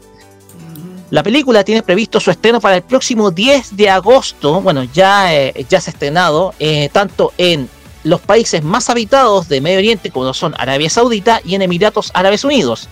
El estreno se produce, tras un largo enfrentamiento entre Warner Bros. y desde luego las entidades estatales árabes de censura, ¿ya? quienes eh, declararon que esta película sería eventualmente pro LGBTQ. Esto porque las leyes musulmanas impiden cualquier tipo de relación de este tipo. Ah, lo de. Es que, eh, mira, no voy a criticar tanto el tema, pero. Pero bueno. Musulmanes, dos musulmanes. Hasta la fecha, eh, Barbie ha recaudado 1.066 millones de dólares a nivel mundial, recaudando solamente en Estados Unidos 492 millones de dólares y sobrepasando largamente el presupuesto de producción y consagrándose como uno de los grandes éxitos de taquilla del año. Desde luego, esto va a ir agrandándose a medida que la película sea liberada en varios otros mercados, como hemos ya, ya hemos visto. Y también eh, se espera, desde luego, muchos esperan que la película logre tener un tope de 1.600 millones de dólares, lo que sería un éxito financiero total. Pues bien, ya con esto terminamos nuestro bloque de noticias frikis y Carlos, vamos con Sí. las canciones. y Así esto es, quiero que usted las presente. Así es, porque vamos a presentar dos temas que de seguro les van a gustar muchísimo. Primero vamos a escuchar a una artista japonesa que ustedes ya saben ya se retiró, pero igual su música la está batiendo muchísimo y que en los 90 la batió bastante cuando los tiempos cuando tenía cuando era muy adolescente y con los dientes así centrados, pero bueno, esa es punta aparte. Nami Amuro con este tema llamado Black Makeup ending de One Piece Adventure of Neverlandia, que también es parte de los especiales que van a salir en Netflix pronto. Lo que mencionamos en las noticias. Así es. Los grandes dientes incisivos que tenía Nami Amuro en los 90. Ya. Ay. Y Ah. después vamos con Capitán Memo. Memo aquí recuerda el tema de Ángel, la línea de las flores, que justamente como estamos hablando de esta ¿Capitán adaptación china. qué? Memo. Memo Aguirre, Capitán Memo. Ah, ya. Ángel, la niña de las flores, de la versión Exactamente. que- Vamos a la escuchar la versión clásica, la antigua. Sí, exactamente, lo Así antigua. Así Así. que la original, así que quédense con nosotros. Vamos y volvemos con Farmacia Popular. Ya, Viene Fashion Geek. Ya ya viene aquí con Kira. Vamos y volvemos.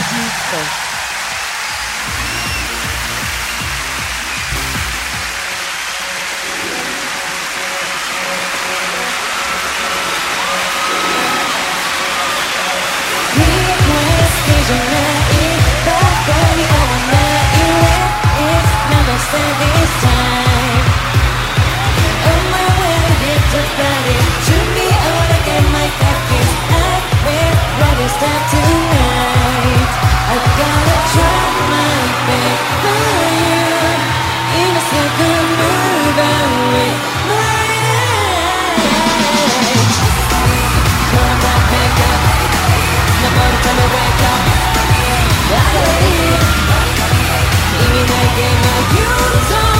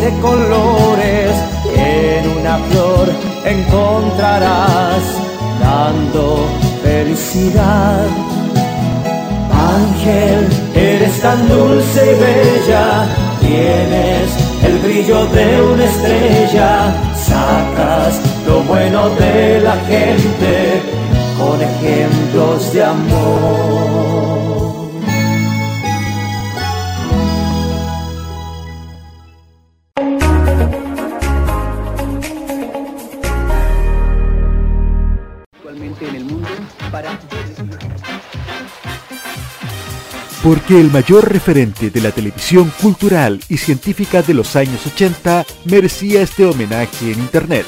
Comunidad Tributo Hernán Holguín, un espacio donde rememoramos los grandes hitos en fotos y videos del histórico conductor del programa Mundo y panelista de Almorzando en el 13, Hernán Holguín Maibé. Síguenos en nuestro Instagram, arroba tributo Hernán Holguín, y en Facebook nos encuentras como Comunidad Tributo Hernán Holguín. Y como si esto fuera poco, no te pierdas nuestro podcast en Spotify.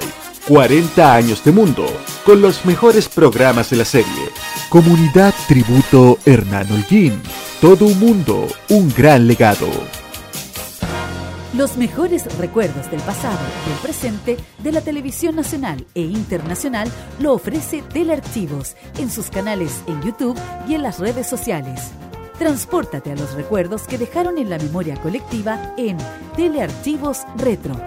Conozca cómo ha sido el presente durante los últimos años en Telearchivos Moderno y revisa los mejores archivos en imágenes a través de nuestras redes sociales en Facebook e Instagram. Déjanos tu comentario en nuestro extenso material de archivo, que cada día crece más y más gracias a nuestros constantes archivos.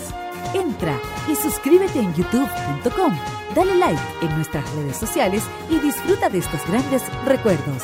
Telearchivos, rescatando el pasado y el presente de nuestras vidas.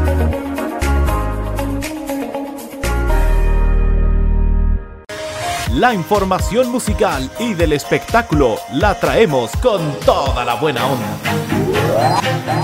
Vive el pop nacional e internacional, solo en modo radio, programados contigo. Toda la moda de Oriente y las curiosidades de Japón están junto a Kira, su fashion geek, en Farmacia Popular.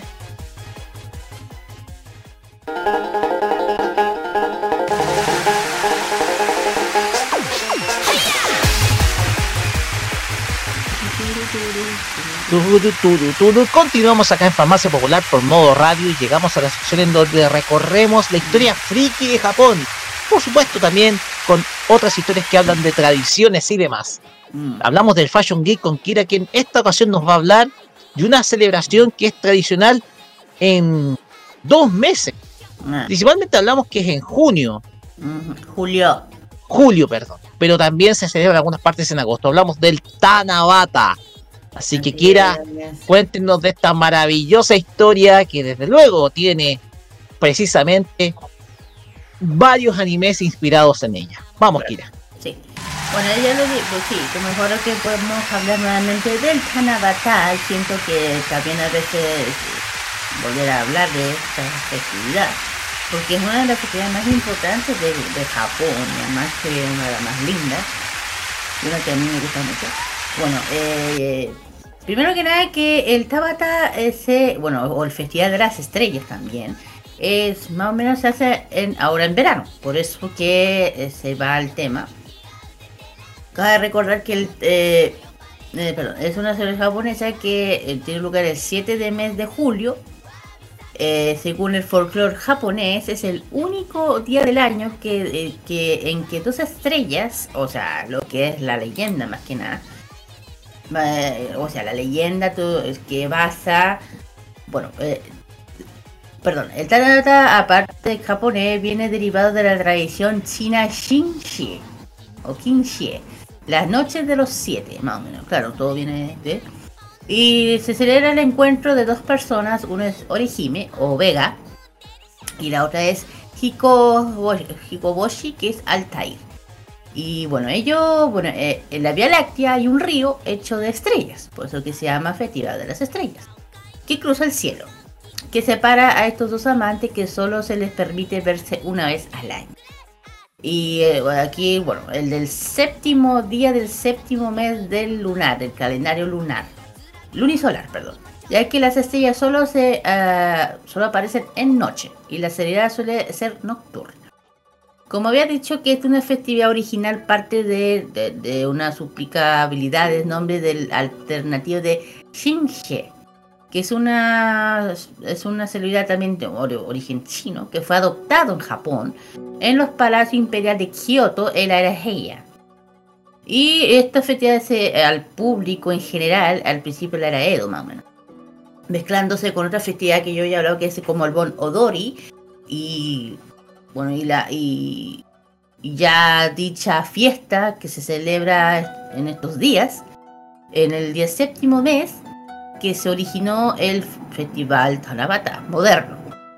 Y durante la era Edo, la- las chicas pedían, ya saben, la mejor habilidades, o sea, deseos, costura, artesanía, y los chicos, bueno, la caligrafía, pasan el deseo de enoja- de en una hojita.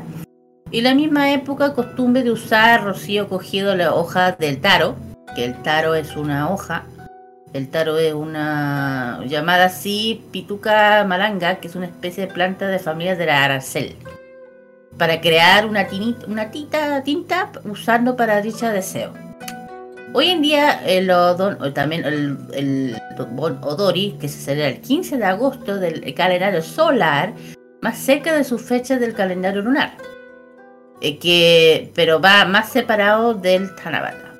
Bueno, la eh, Tanabata es basado retomando de la lectura japonesa como el carácter chino o hanja, así se dice el carácter chino hanja, que se solían leer en eh, Shinsenki, que se celebra, eh, que creen que existe la misma época que una celebración purificada que el Shinto, eh, que el Shinto es del Shintoísmo, la cual que es Miko. Eh, el trozo de tela especialmente llamado Tanabata, de ahí sale y se le ofrece a los dioses a rezar pidiendo protección a los campos de arroz contra las lluvias y tormentas eh, para una buena cosecha, más que más tiene que ir con la cosecha en otoño. Y bueno, esta ceremonia se mezcló con festividad para suplicar habilidades y convirtió en Tanabata en, en los curiosos caracteres chinos.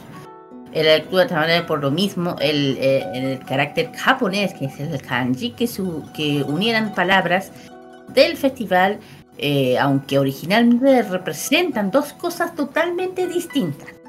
¿ya? Bueno, la, bueno to- esto viene de parte de una leyenda, más que nada. Una leyenda muy bonita, al igual que el Shinji, eh, Shinji que palabra en chino, que inspira en un cuento asiático que existe tanto en China como en Japón, que es La princesa y el pastor. Eh, bueno, lo voy a hacer bien cortita. Eh, Orihime, que, le, dicen princesa tejedora en Hanja.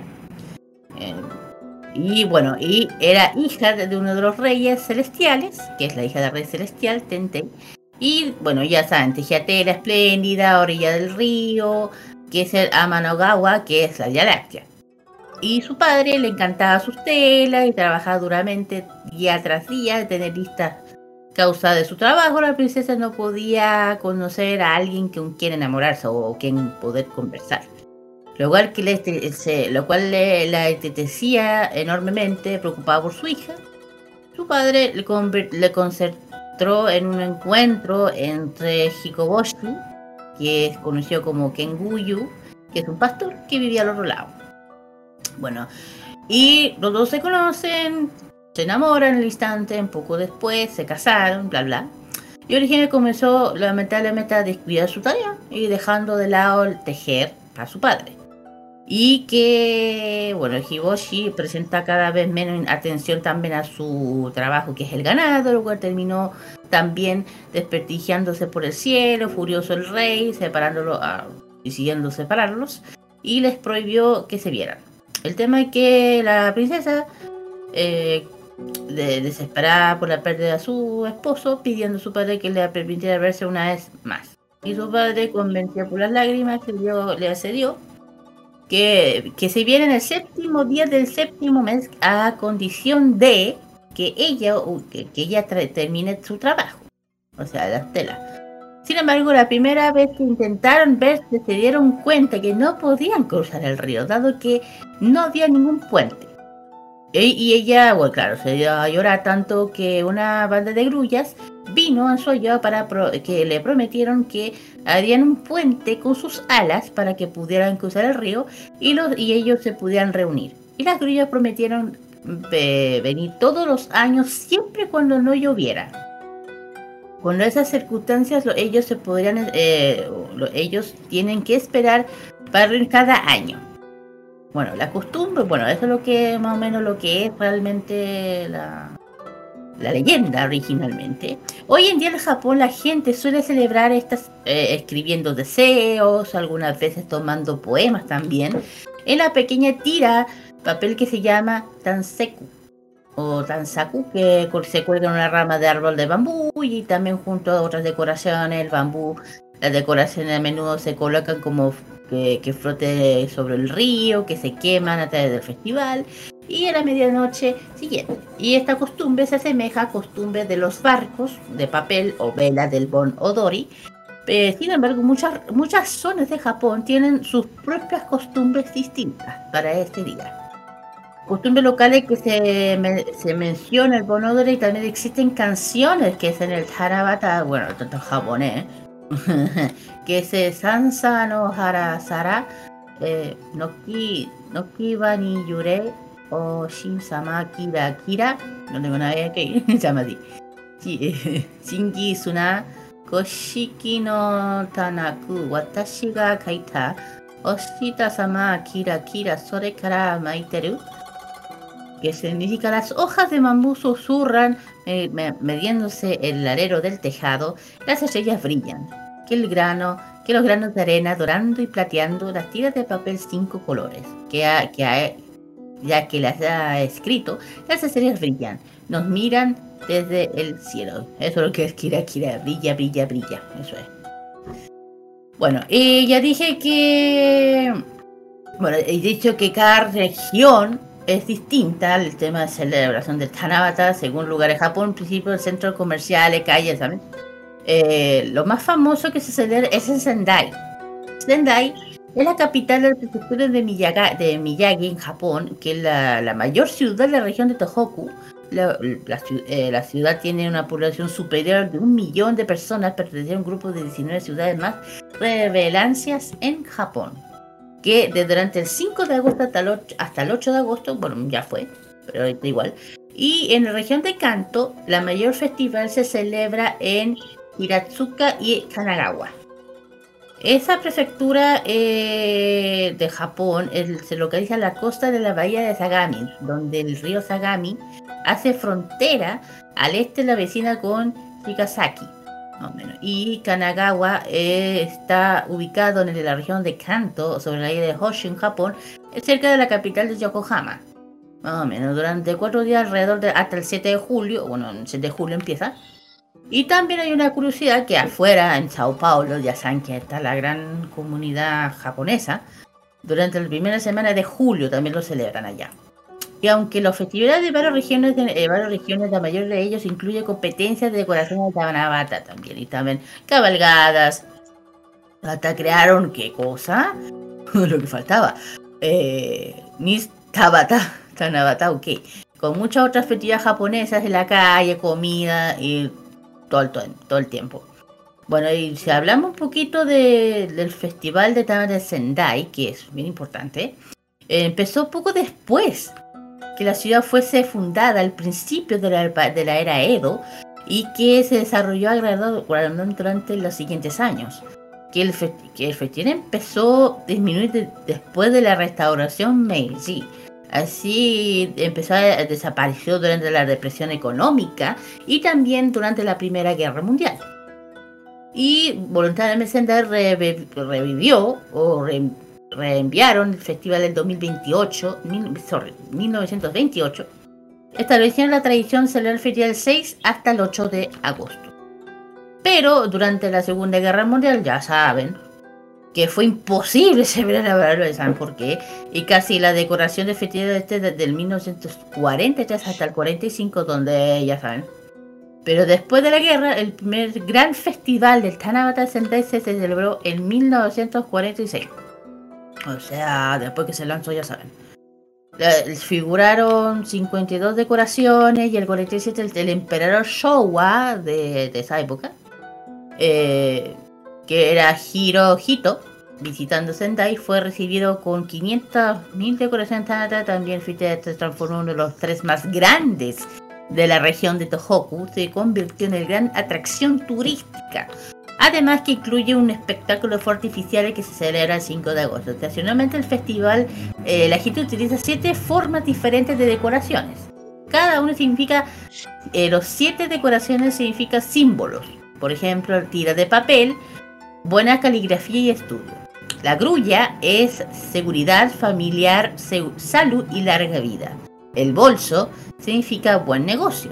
La red, buena pesca y cosecha la papelería, higiene, autoridad económica. Y los hilos, es, eh, o el serpentina, los hilos que Orihime usa para tejer.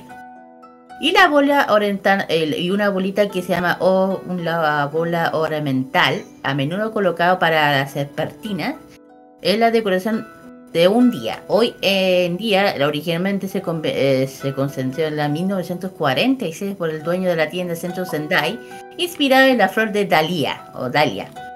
Y la caja, bueno, popular de lo que es hoy en día. Bueno, lo bueno, eh, hoy en día, bueno, ahora con el tema que se ya, ya saben que durante la pandemia no se pudo um, celebrar algo así, pero ahora gracias a Dios que ahora está más, eh, ya no se puede disfrutar la gente que anda por allá disfrutando de esta linda historia, esta linda festividad que está basado en esta historia de Orihime y el pastor, que es muy linda. Y bueno, ha sido tema de también de muchas series, que ya lo voy a decir. Y claro, eso sí que, bueno, eh, Y lo otro que iba a decir que. Bueno, los que andan por allá, eh, bueno, en Japón ahora, que es invierno, verano, perdón. Eh, siempre digo, eh, si uno quiere ir para allá puede hacerlo. El tema es que el riesgo del calor allá es insoportable, pero lo digo yo. Bueno, aquí le voy a dar solamente tres tips de los mejores festivales de Tanabata. El Sendai Tanabata Matsuri, de 6 a 8. El Shonna Hirat Tanabata Matsuri, ella ese ya fue, que fue en julio. Eh, la veías de Sengami. Y el último es Ananjo Tanabata Matsuri, que se celebra 10 días comenzando en eh, comienzos de agosto. En la ciudad de Anjo, el suroeste de Nagoya. Más o menos por ahí. Y hay otros más, pero esos son. Y también hay en Tokio también. también se hacen toque en la, en la calle, o no le digo calle yo, entre Bueno y, Asa, y Asakusa. Ahí también se hacen el tema del Tanabata, se celebra, es como, es como un, es como se, ¿cómo se llama? Un, barrio bien tradicional. Y eso, bueno, en Tokio se celebra el, más el 7 de agosto también, eh, también se empieza como en agosto ahora. En fin, es lo que más puedo hablar de lo que es en el Tanabata, también en Kyoto, en grandes partes de Japón, pero claro, tiene su diferencia. Así que lo que más puedo hablar del Tanabata, que lo tengo un cariño muy grande, ya le dije.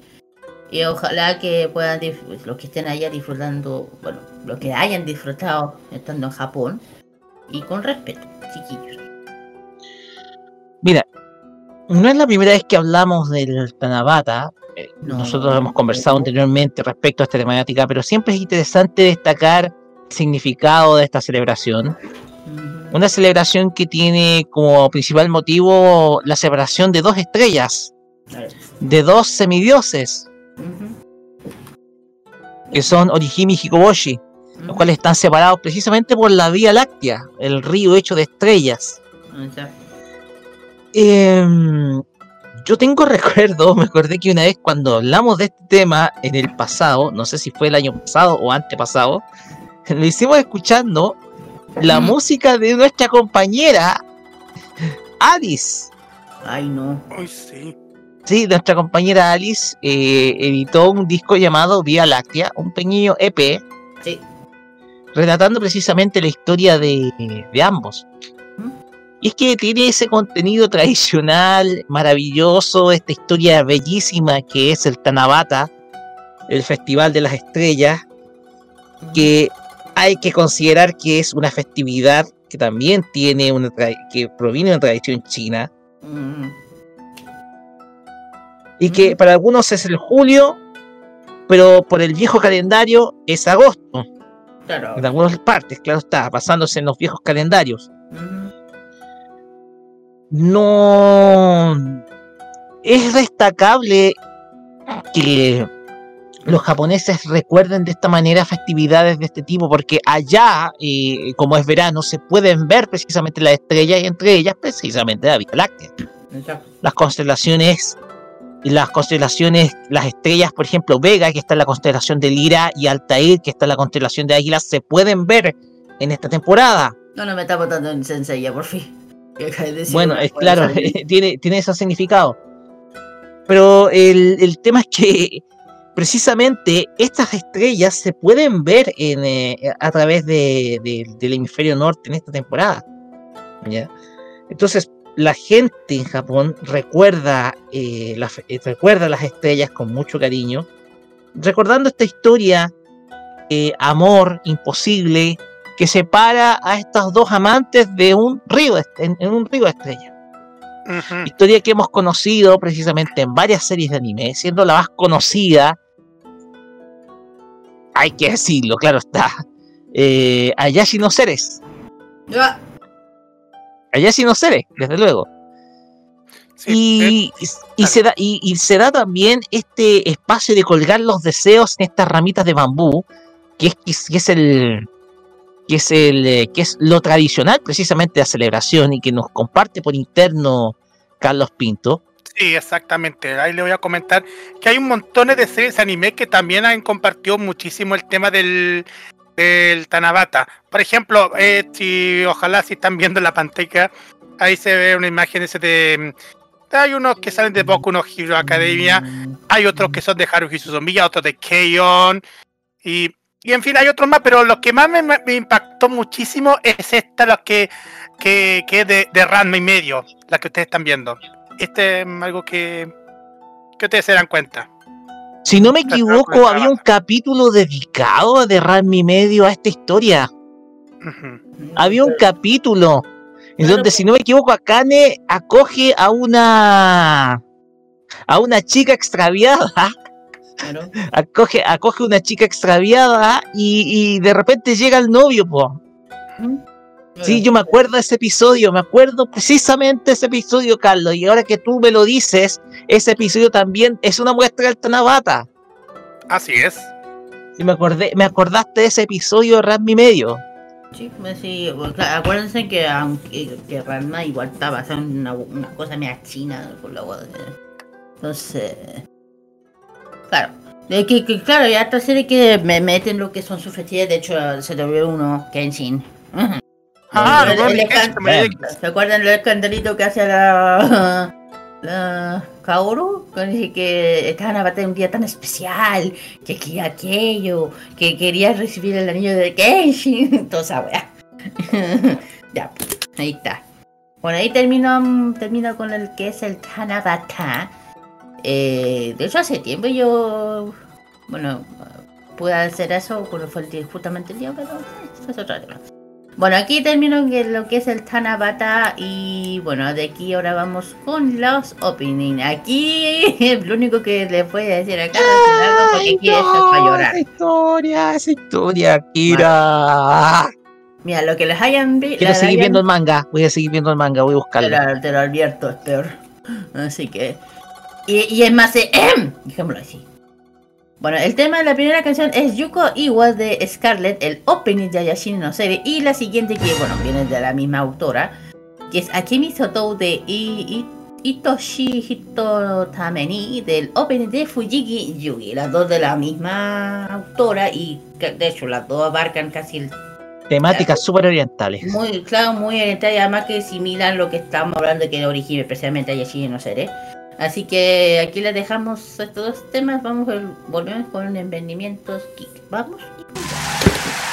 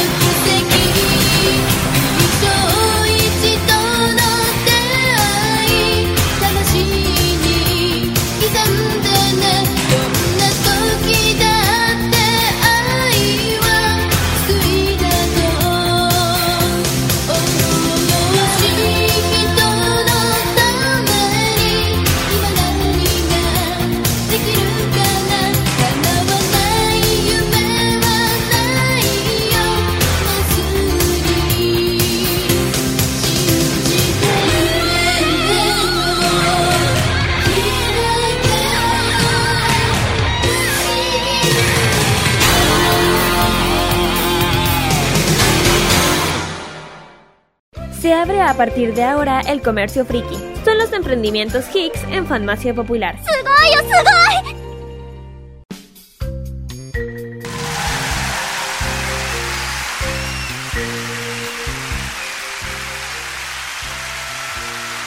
Muy bien, ya hemos vuelto ya del Fashion Geek, vamos con los emprendimientos.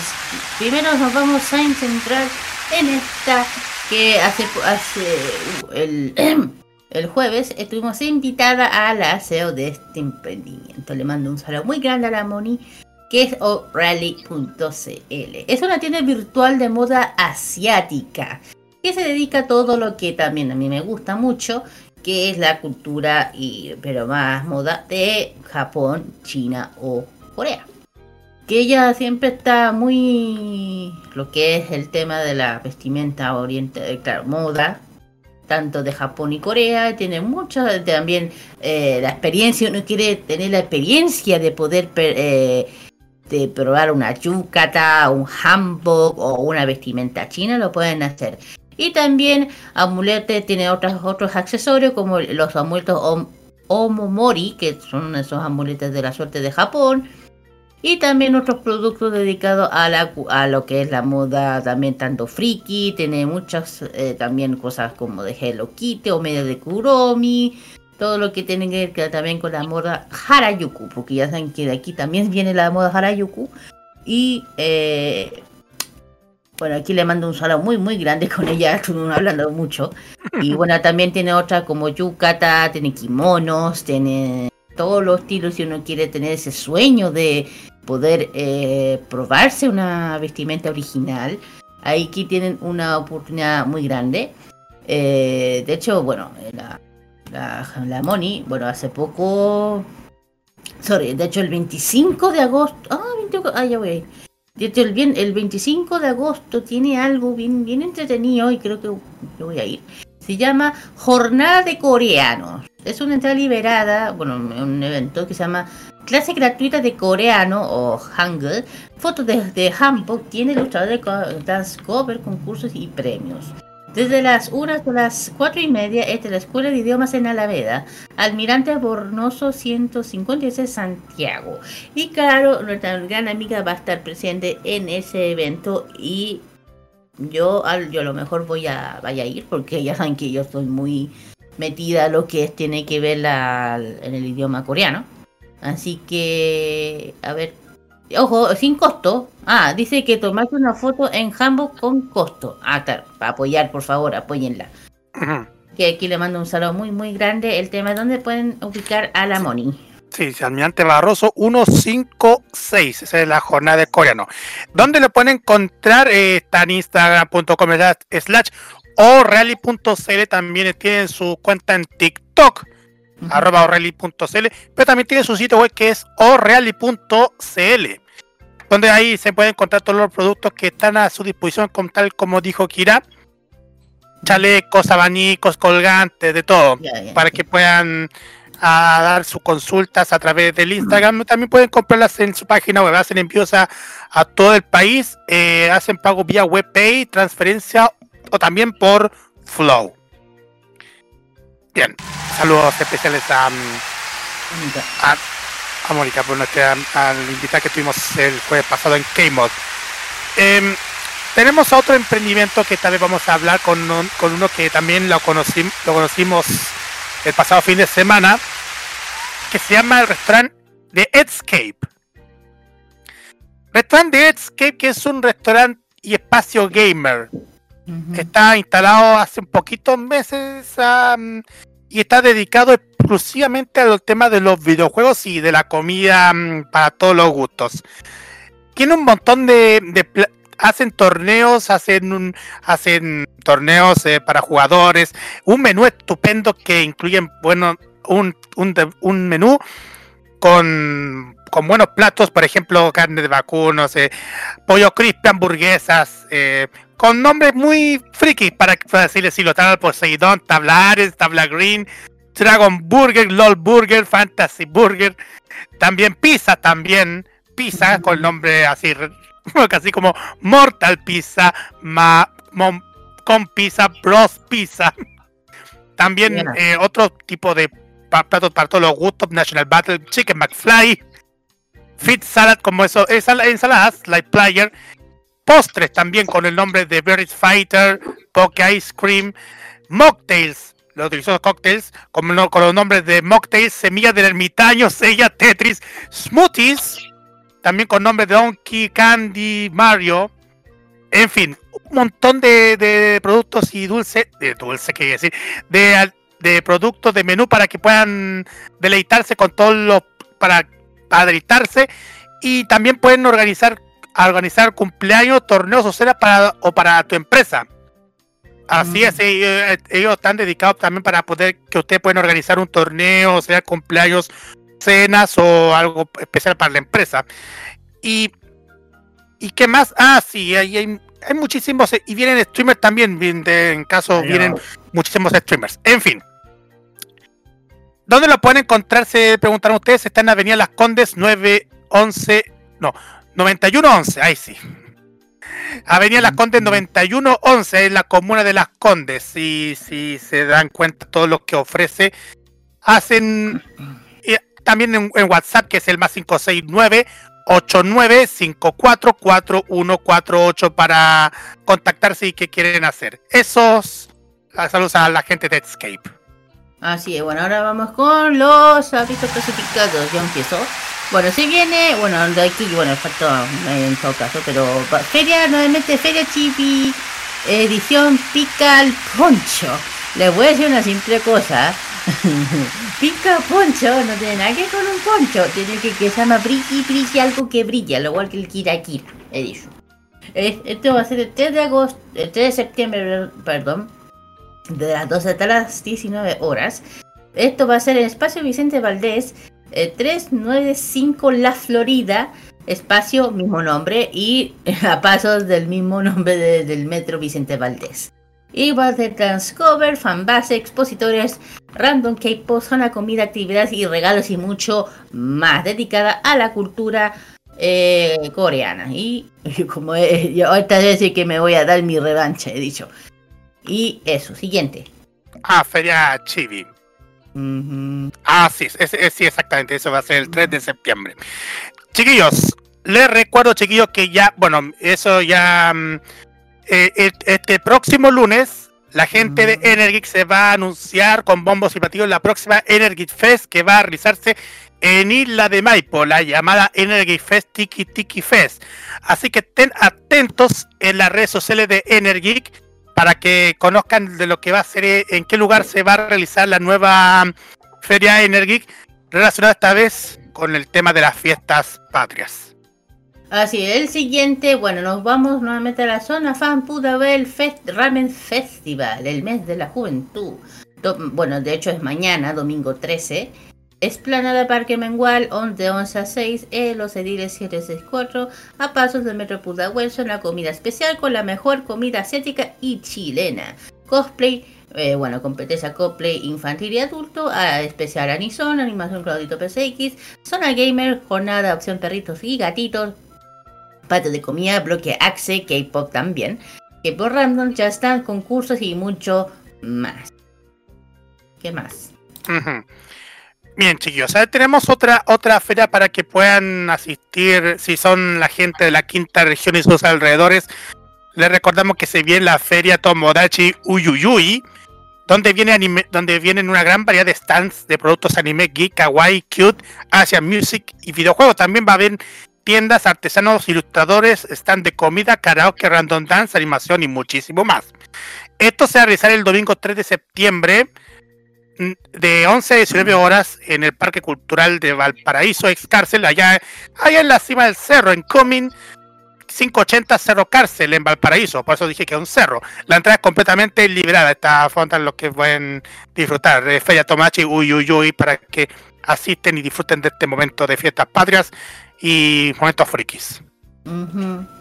Bueno, la siguiente y última, para no alargar tanto, que también tiene que ver con regiones, que ya saben que los eventos también están afuera. Se llama K-Pop, prime- la primera Expo K-Pop. Aquí va a ser el 19 de agosto de 2 a a 6 de la tarde. Van a, ser, van a ver de emprendedores, pasarela cosplay de niños y adultos, taller de dibujos, manga, photocars y también eh, van a ver muchas cosas más entretenidas. Esto va a ser el, bueno, eh, va a ser el, el 19 de agosto, donde en Santa Lucía 242 Yeo Yeo. Así que bueno, ahí de 12 a 8 también van a estar grupos K-Dance, tendrán clase abierta, ojo que totalmente eh, va a haber un grupo que se llama F Marful de K-Dance. Y bueno, ahí competencia cope, etcétera. Y totalmente gratuito, chiquillos, para que vayan a disfrutar por allá.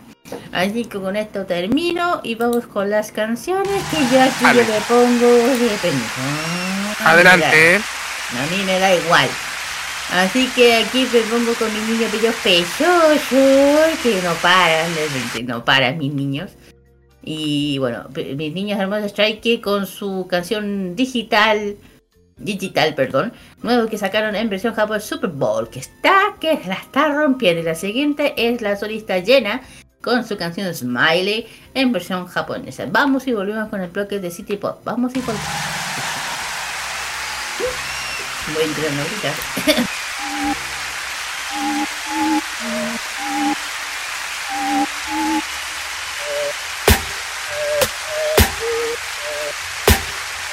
up a storm piece 炎を開ける feel the blaze, feel the blaze 飲み込むいらない夜 rules. 感じていたいなら say the name. Say the name. 사와가스 스피커스 마이크 필터 마스카 하지 깨고 봤을 헤드 오브 힐터 사와르 나 hands off me.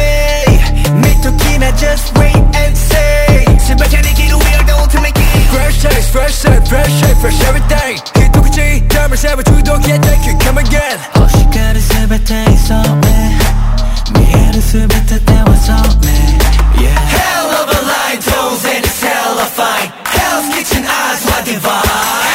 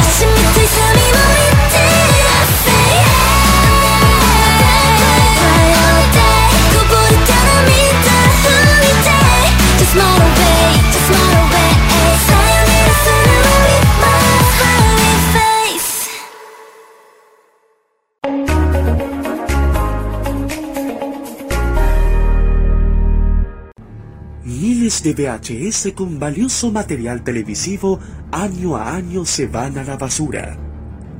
Usted no los vote, dónelos. Camarchivos recibe tus cintas con archivos de televisión abierta y cable, estelares, concursos, películas, comerciales, shows musicales, eventos deportivos, de todo. ¿Estás interesado? Dónelos, véndelos o permútalos en Camarchivos, porque lo bueno une.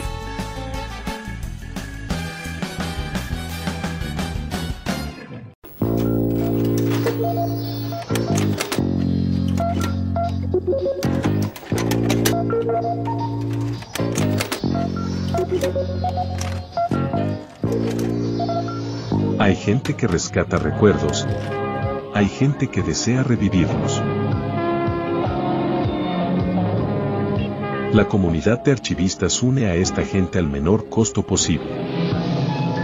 En eso estamos, fomentando la preservación, la transmisión de vivencias y todas las acciones que nos permiten rescatar recuerdos perdidos para usted y nuestra comunidad. Comunidad de Archivistas, Acción para el Rescate.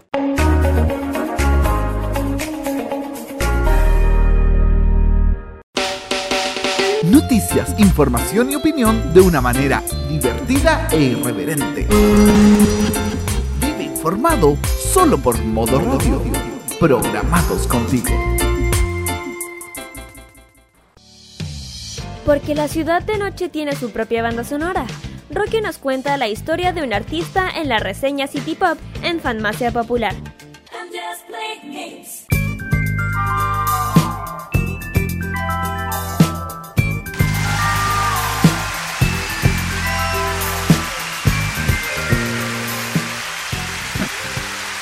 Continuamos acá en Farmacia Popular por modo radio y llegamos a la sección en donde recordamos la carrera musical de una destacada artista japonesa del pasado, relacionada con el mundo del City Pop. Es la reseña City Pop que en esta ocasión va a viajar hacia finales de la década del 70 para recordar a una destacada artista quien logró hacer carrera pero que después de su disco más conocido y exitoso se le perdió el rastro, como vamos a llamar. No es la primera vez que ocurre en algunas carreras, pero vale la pena mencionarlo acá porque es una de las tantas artistas que desapareció después del año 1980. A continuación vamos a escuchar la música de Yuko Shibuya.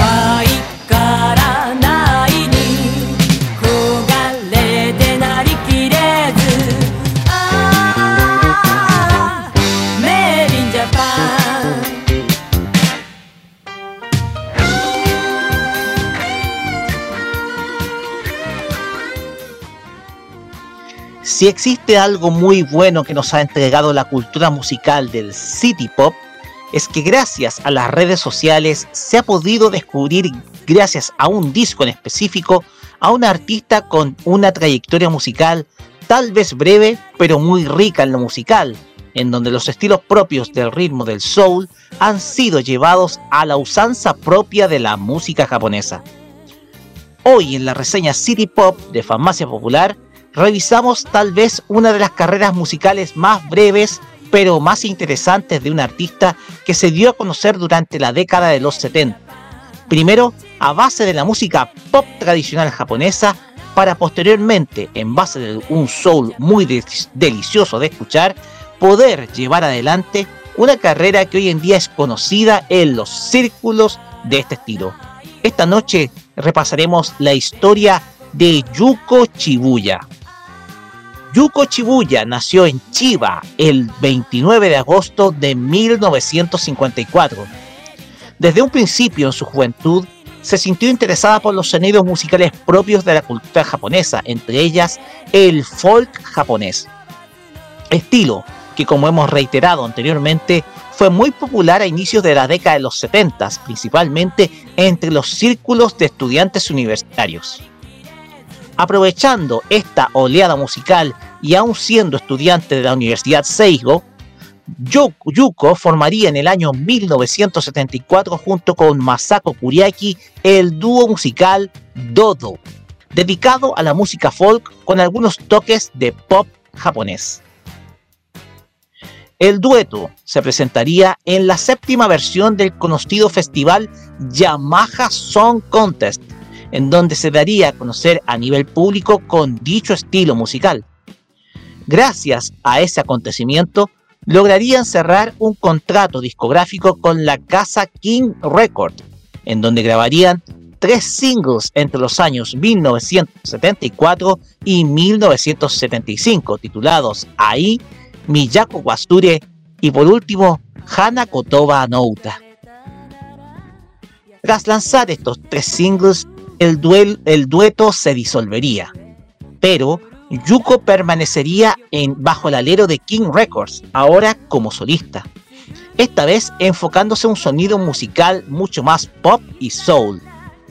Sería así como en 1977 lanzaría su primer single titulado Lady Madonna Wamo Utawanai, el cual sería el preludio para lanzar su primer LP como solista titulado Pop Lady, lanzado el 21 de septiembre de 1977, en donde se destacarían canciones como la anteriormente mencionada de su primer single y otro tema titulado Kirameki no Nakade.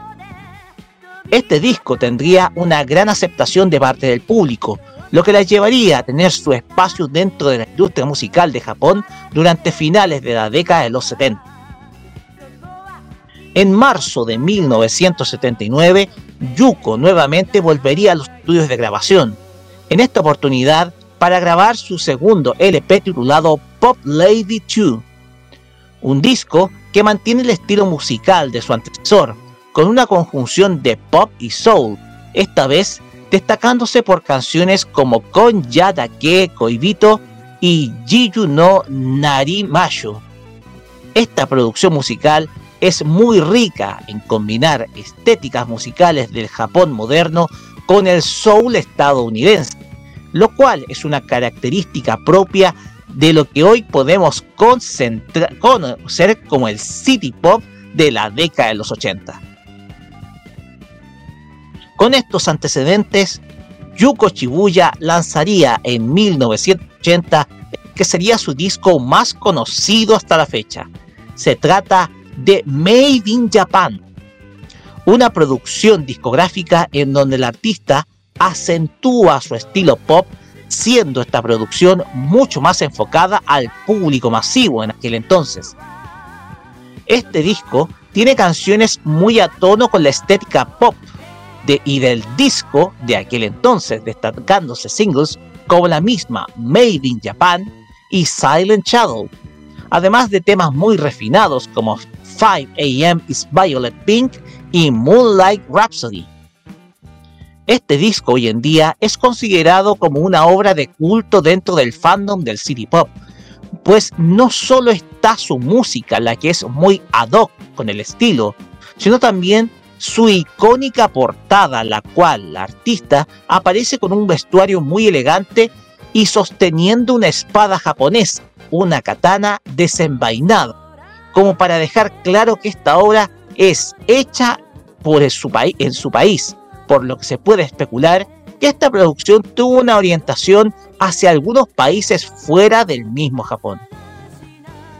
Sin embargo, Made in Japan sería el último disco del cual la artista participaría en el La artista abandonaría absolutamente la escena musical a partir del año 1981. Esto coincide con su matrimonio con el ejecutivo y productor musical Ken Hosokawa, quien fundaría en la década de los 80 la casa disquera Polystar Co. Limited, con quien estaría casada hasta el año 2013, fecha de su fallecimiento. Desde ese entonces, el rastro del artista se perdería definitivamente, teniendo escaso registro sobre su actual situación. Si bien Yuko Shibuya no es una de las artistas más recordadas dentro del género del city pop, ha logrado ganarse un espacio dentro del fandom, gracias a su disco Made in Japan de 1980. Este disco es considerado por los fans del estilo como una producción referencial dentro del ámbito de la música J. Su estética de estilos más icónica, más su icónica, perdón, portada musical, la hacen ser uno de los discos más demandados por los fans en la comunidad de Reddit.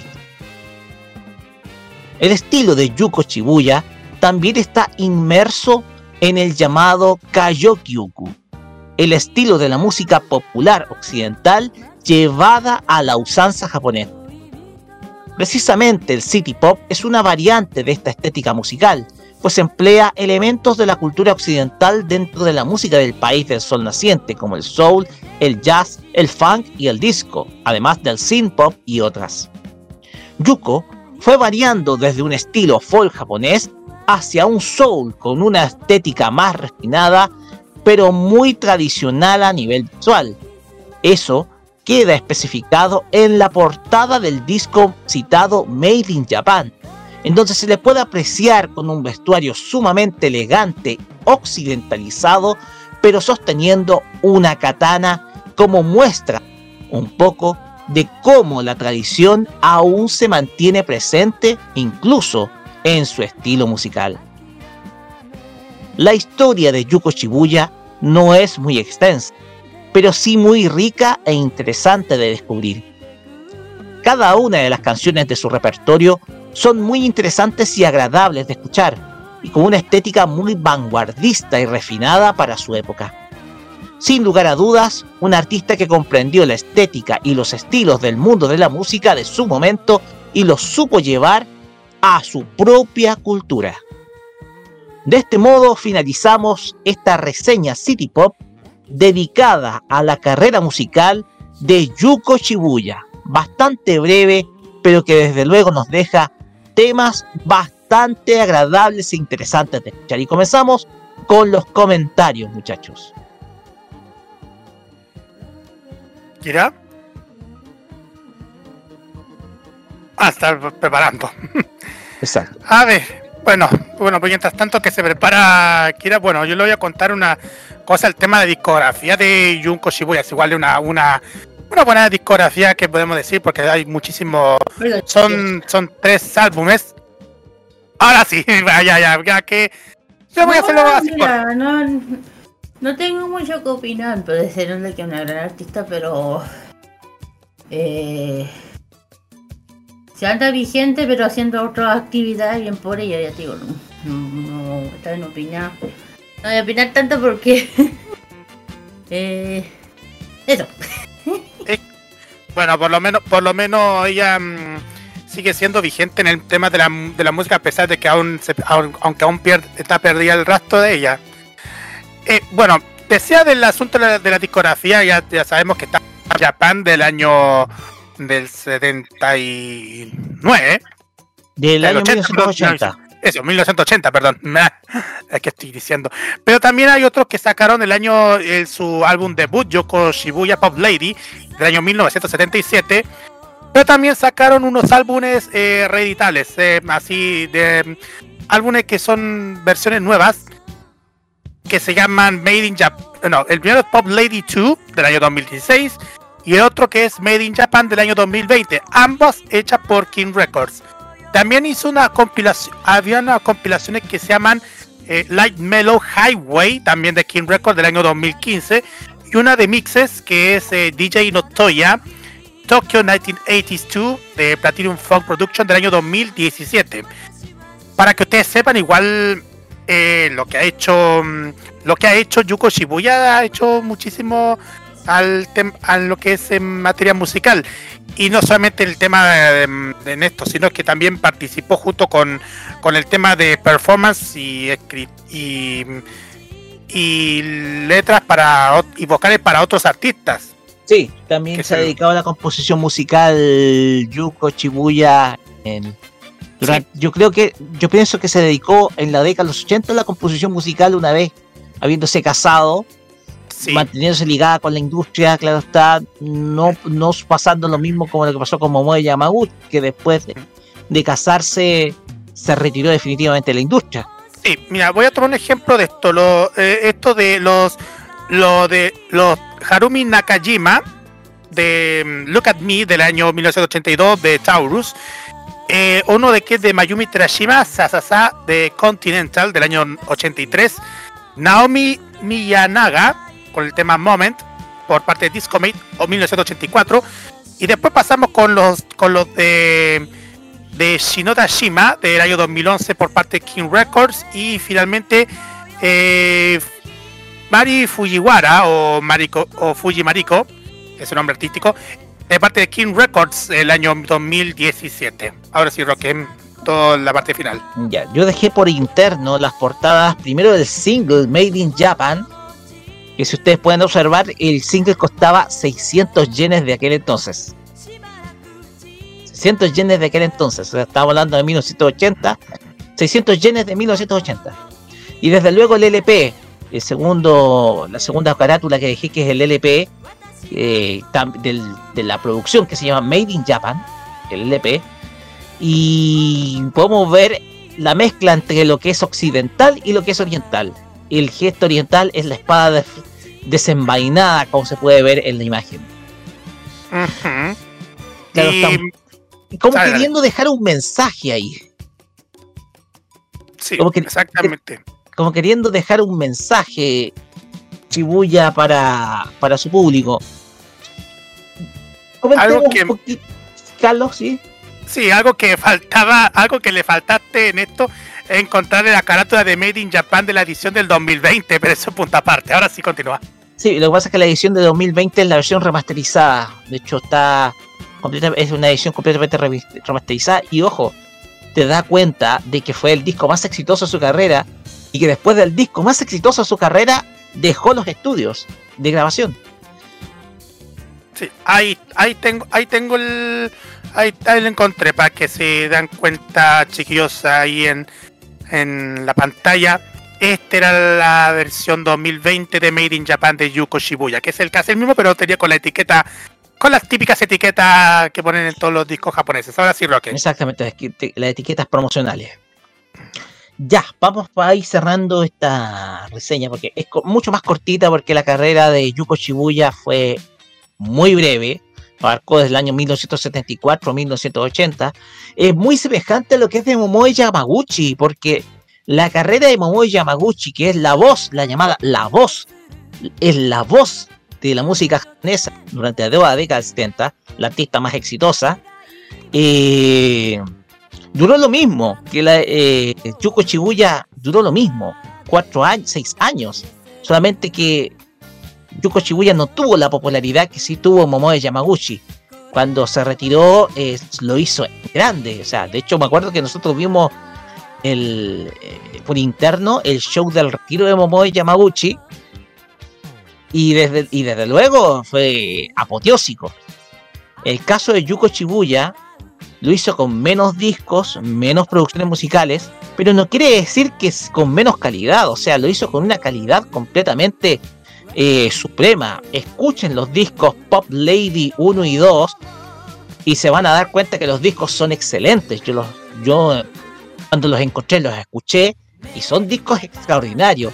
Made in Japan es un disco que es mucho más pop de aquel entonces, pero también es muy bueno. O sea, los tres LPs que dejó Yuko Shibuya son excelentes. O sea, son trabajos muy buenos. Y, y desde luego, todo eso está disponible libremente para escuchar, ya sea en Spotify como también en otras plataformas, incluso en el mismo YouTube Music. O sea, tú en YouTube Music puedes escuchar esta, esta producción y te vas a dar cuenta de lo excelente que son los tres LPs lanzados por Yuko. Son excelentes. A mí me hubiese gustado haber escuchado más de ella. Tenía un estilo excelente, un estilo que a mí me gusta muchísimo, ese estilo pop bastante setentero. Me encanta. Y se me extraña precisamente el hecho de que se haya retirado en, eh, el año 1980 cuando los estilos cambiaran, eh, cambiaban. Perdón. Ella habrá tenido las razones. De todas maneras, eh, puede respetar.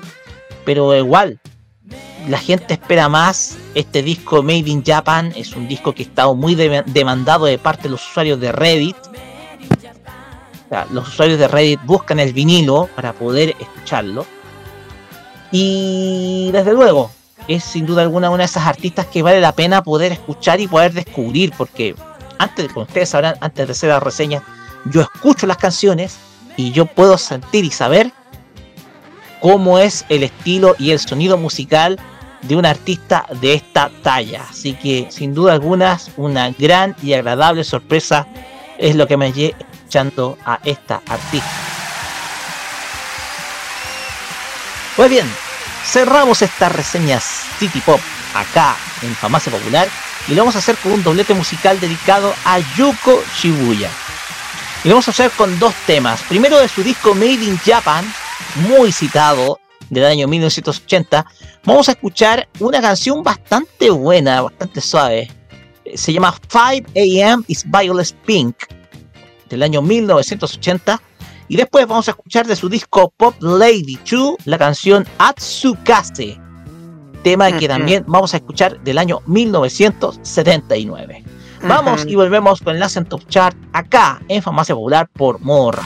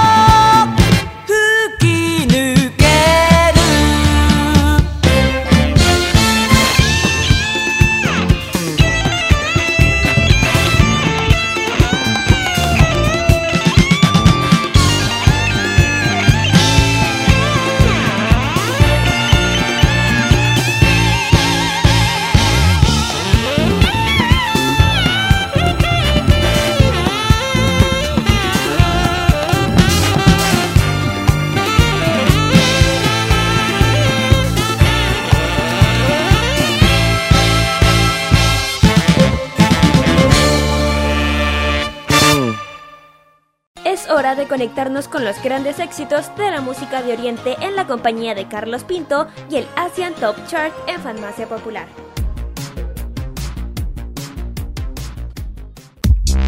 Llegó el momento para que conozcamos en este Asian Top Chart los 10 primeros temas que han, han sido seleccionados en Corea del Sur según la encuesta de ranking de KBS. Estos son los siguientes del 10 al primero.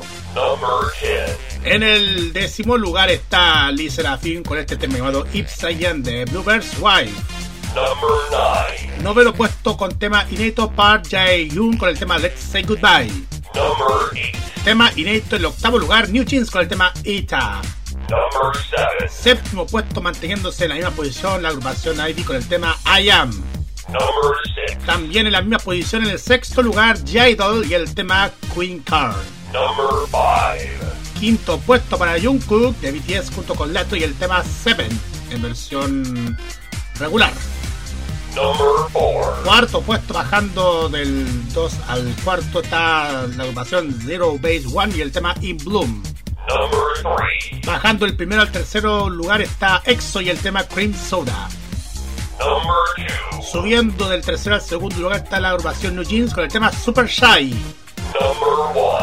Y en el primer lugar tenemos a la agrupación NCT Dream con el tema ISTG o II ISTG con el, en el primer lugar de esta semana inédito. Ahí para que lo vamos a escuchar a continuación. Y posteriormente vamos a escuchar a Jidol con el tema Queen Card que está en el sexto lugar de esta semana. Vamos y volvemos para la parte final.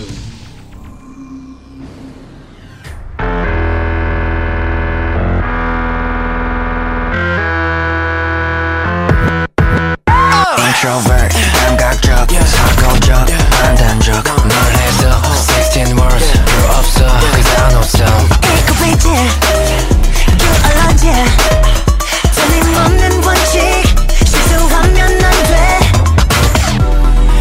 완벽해 보이는 너도 고장나고 나는 function. 저곡히 쌓인 너의 감정 속에 들어갈래. 어지럽히고 싶어. Let's get it done. 너란 너만의 루틴. 끝을 변함 느낀 대로 날 풀어볼게. It's the way you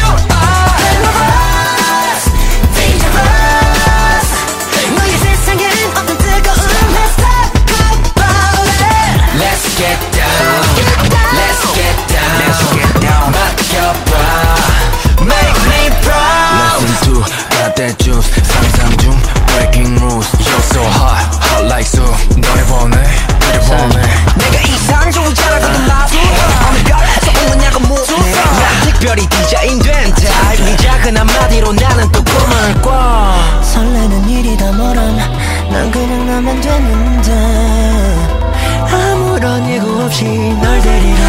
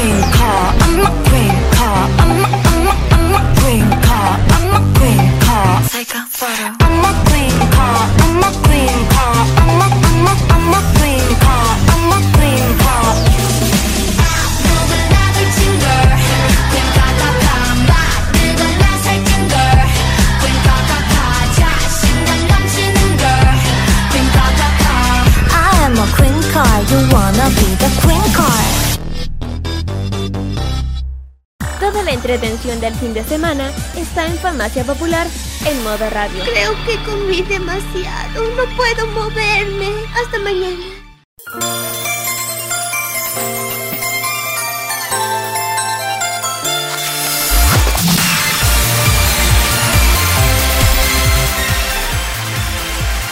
Y como si fuera un milagro, estamos terminando más temprano, cabrón.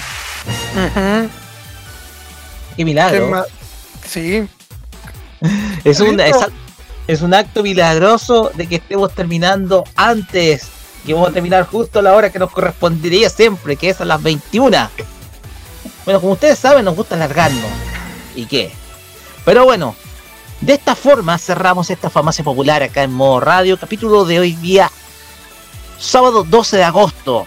En este capítulo 272, camino a los 300 episodios. Y desde luego, agradeciendo desde ya su sintonía de esta tarde. Y vamos a ir con los saluditos, saluditos tradicionales como es costumbre, comenzando por Kira. Ahora sí, no lo vamos a apurar, Kira, con los saludos. De eche los saludos que usted quiera. ok. No, un saludo a todos que nos, que nos, nos están escuchando, nos están apoyando, todo el tema, piqui pliqui. Eh, empecé, bueno, al, Andanito, a la Alies, a Rabe, que anda en Conce. Y bueno, toque, bueno, también especialmente a la, a Moni, la- a la CEO de O'Reilly, que es una persona más, muy linda, a mi mejor amiga, a todos ellos, un saludo muy grande. Y bueno, también a, a la- al emprendimiento, la gente y todo, que siempre están ahí. Y, de- y recordar que también un feliz cumpleaños al Pedrito que está de cumpleaños, que hay que alguien aquí no se le pase que se el video. Así que un, un abrazo muy grande. Y nada, pues, y, guau, y un especial saludo a mi Sansenin, a mi profesor, que le mando un saludo muy grande, que ojalá ya la otra semana tengo seguir con él, estudiando este idioma que tanto me encanta, que es el coreano. Así que, Cansanidad y todas las canciones de K-pop que vamos a escuchar. Ay, perdón, y un saludo también grande a las fans que hemos tenido presente en nuestro, en nuestro programa. Y, y todas las canciones de que acabamos de escuchar las pueden escuchar el lunes también. Viernes en el K-pop Express. Si desean un especial, solamente lo tienen que mencionar. Hecho. Muchas, pero muchas gracias. Bueno, Carlos Pinto. em, sí, yo. a ver, saludos especiales a toda la gente que nos ha sintonizado durante esta jornada y también lo del jueves en Keimon. Eh, a mi compañero de trabajo, a mi familia, a, como dije a ustedes, a la gente que nos, que nos siguen a través de todas las cuentas que sigo, eh, a las comunidades que nos apoyan, en fin, a todos ustedes muchísimas gracias por seguir el programa. Eh, ya le dije que ya, bueno, ya, ya les dije que mm, de todo. Así que pásenlo súper bien este fin de semana largo más encima. Es un fin de semana largo. Pese que no sé si va a haber un sándwich, pero bueno, eso punto, punto aparte. Ya, Pero mira, te digo algo, Carlos, ya avisaron de que en la universidad no había sándwich. ¿Ve? hay, pero eso, hay algunos lugares que van a poner sándwich y otros otros sí. bueno, pero pasa, pero pasa lo que no un fin de semana largo para algunos y otros ahí tranquilo. Pero pasa eso. Bueno, ¿algo más? Nada, eh, felicidad a todos y nos vemos en un rato más allá en The Weekend porque Exactamente, tenemos, porque también voy a, tenemos- me voy a involucrar en The Weeknd también, así que sí, tenemos especial. así es. Pues bien, y quiero mandar un.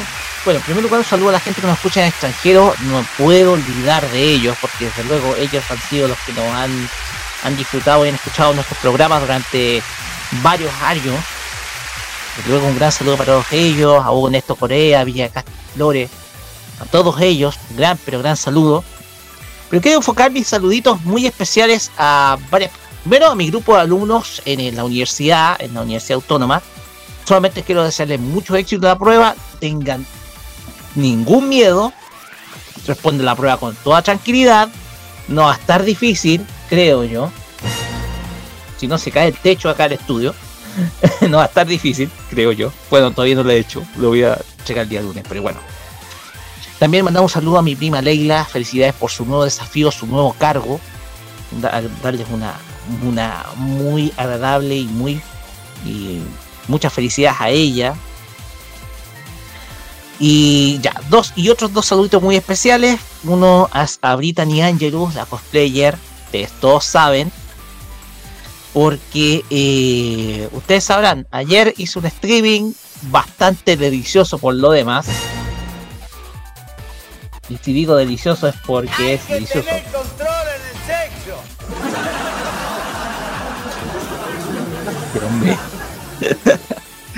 Eso, a eso me refería. Estuvo muy rico el streaming, Brittany. Gracias por el regalito.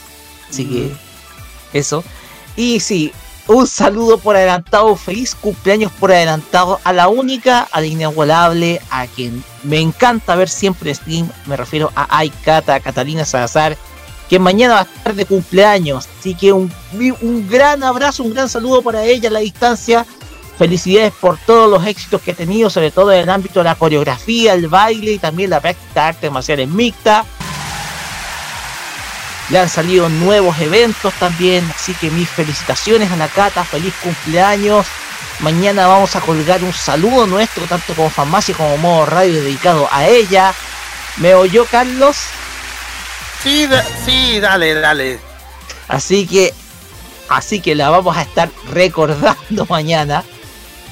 Y, y nada, muchos saludos para ella y que tenga un feliz cumpleaños y una gran, y ojalá que le tengan una gran festividad preparada para el día de mañana. Así que eso por esa parte.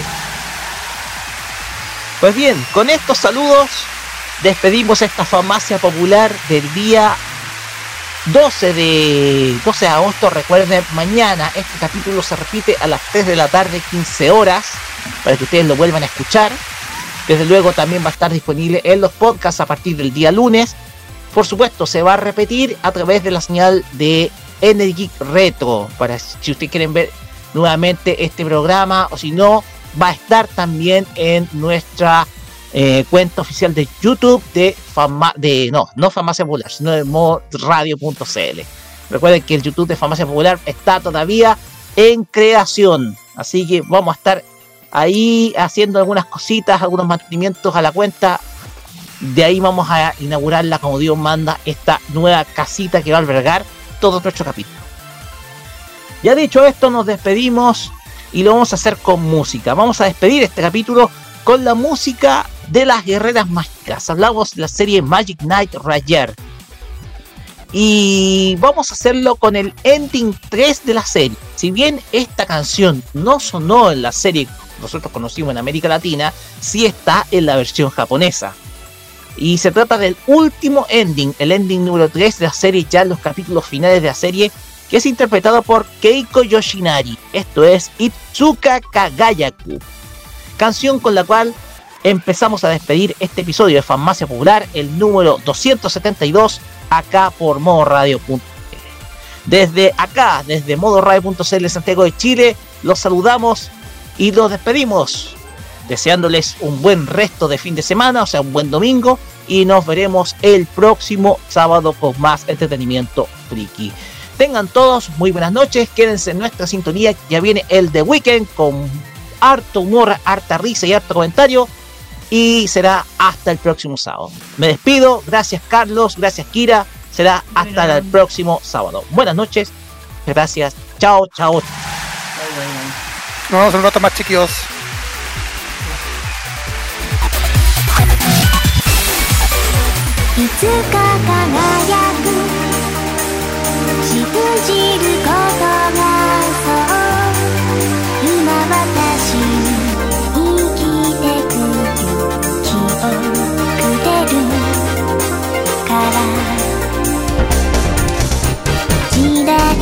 you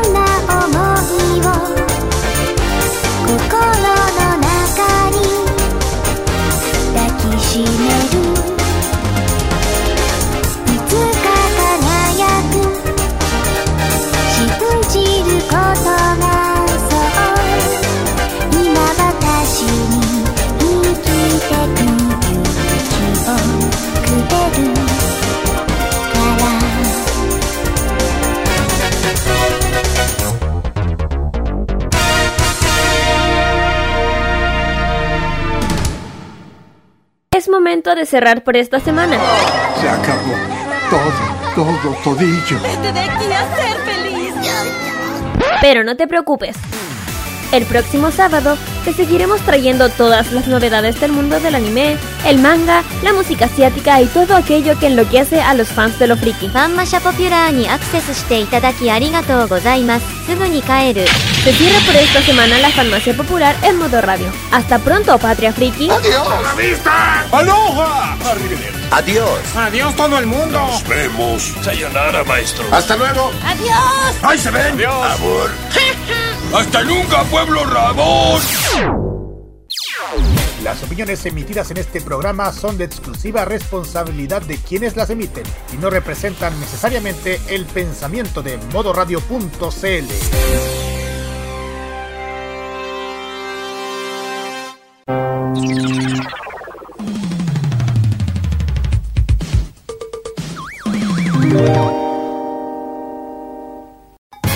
recuerdos de la música son parte también de nuestra programación. Vive la nostalgia musical en modo radio. Programados contigo.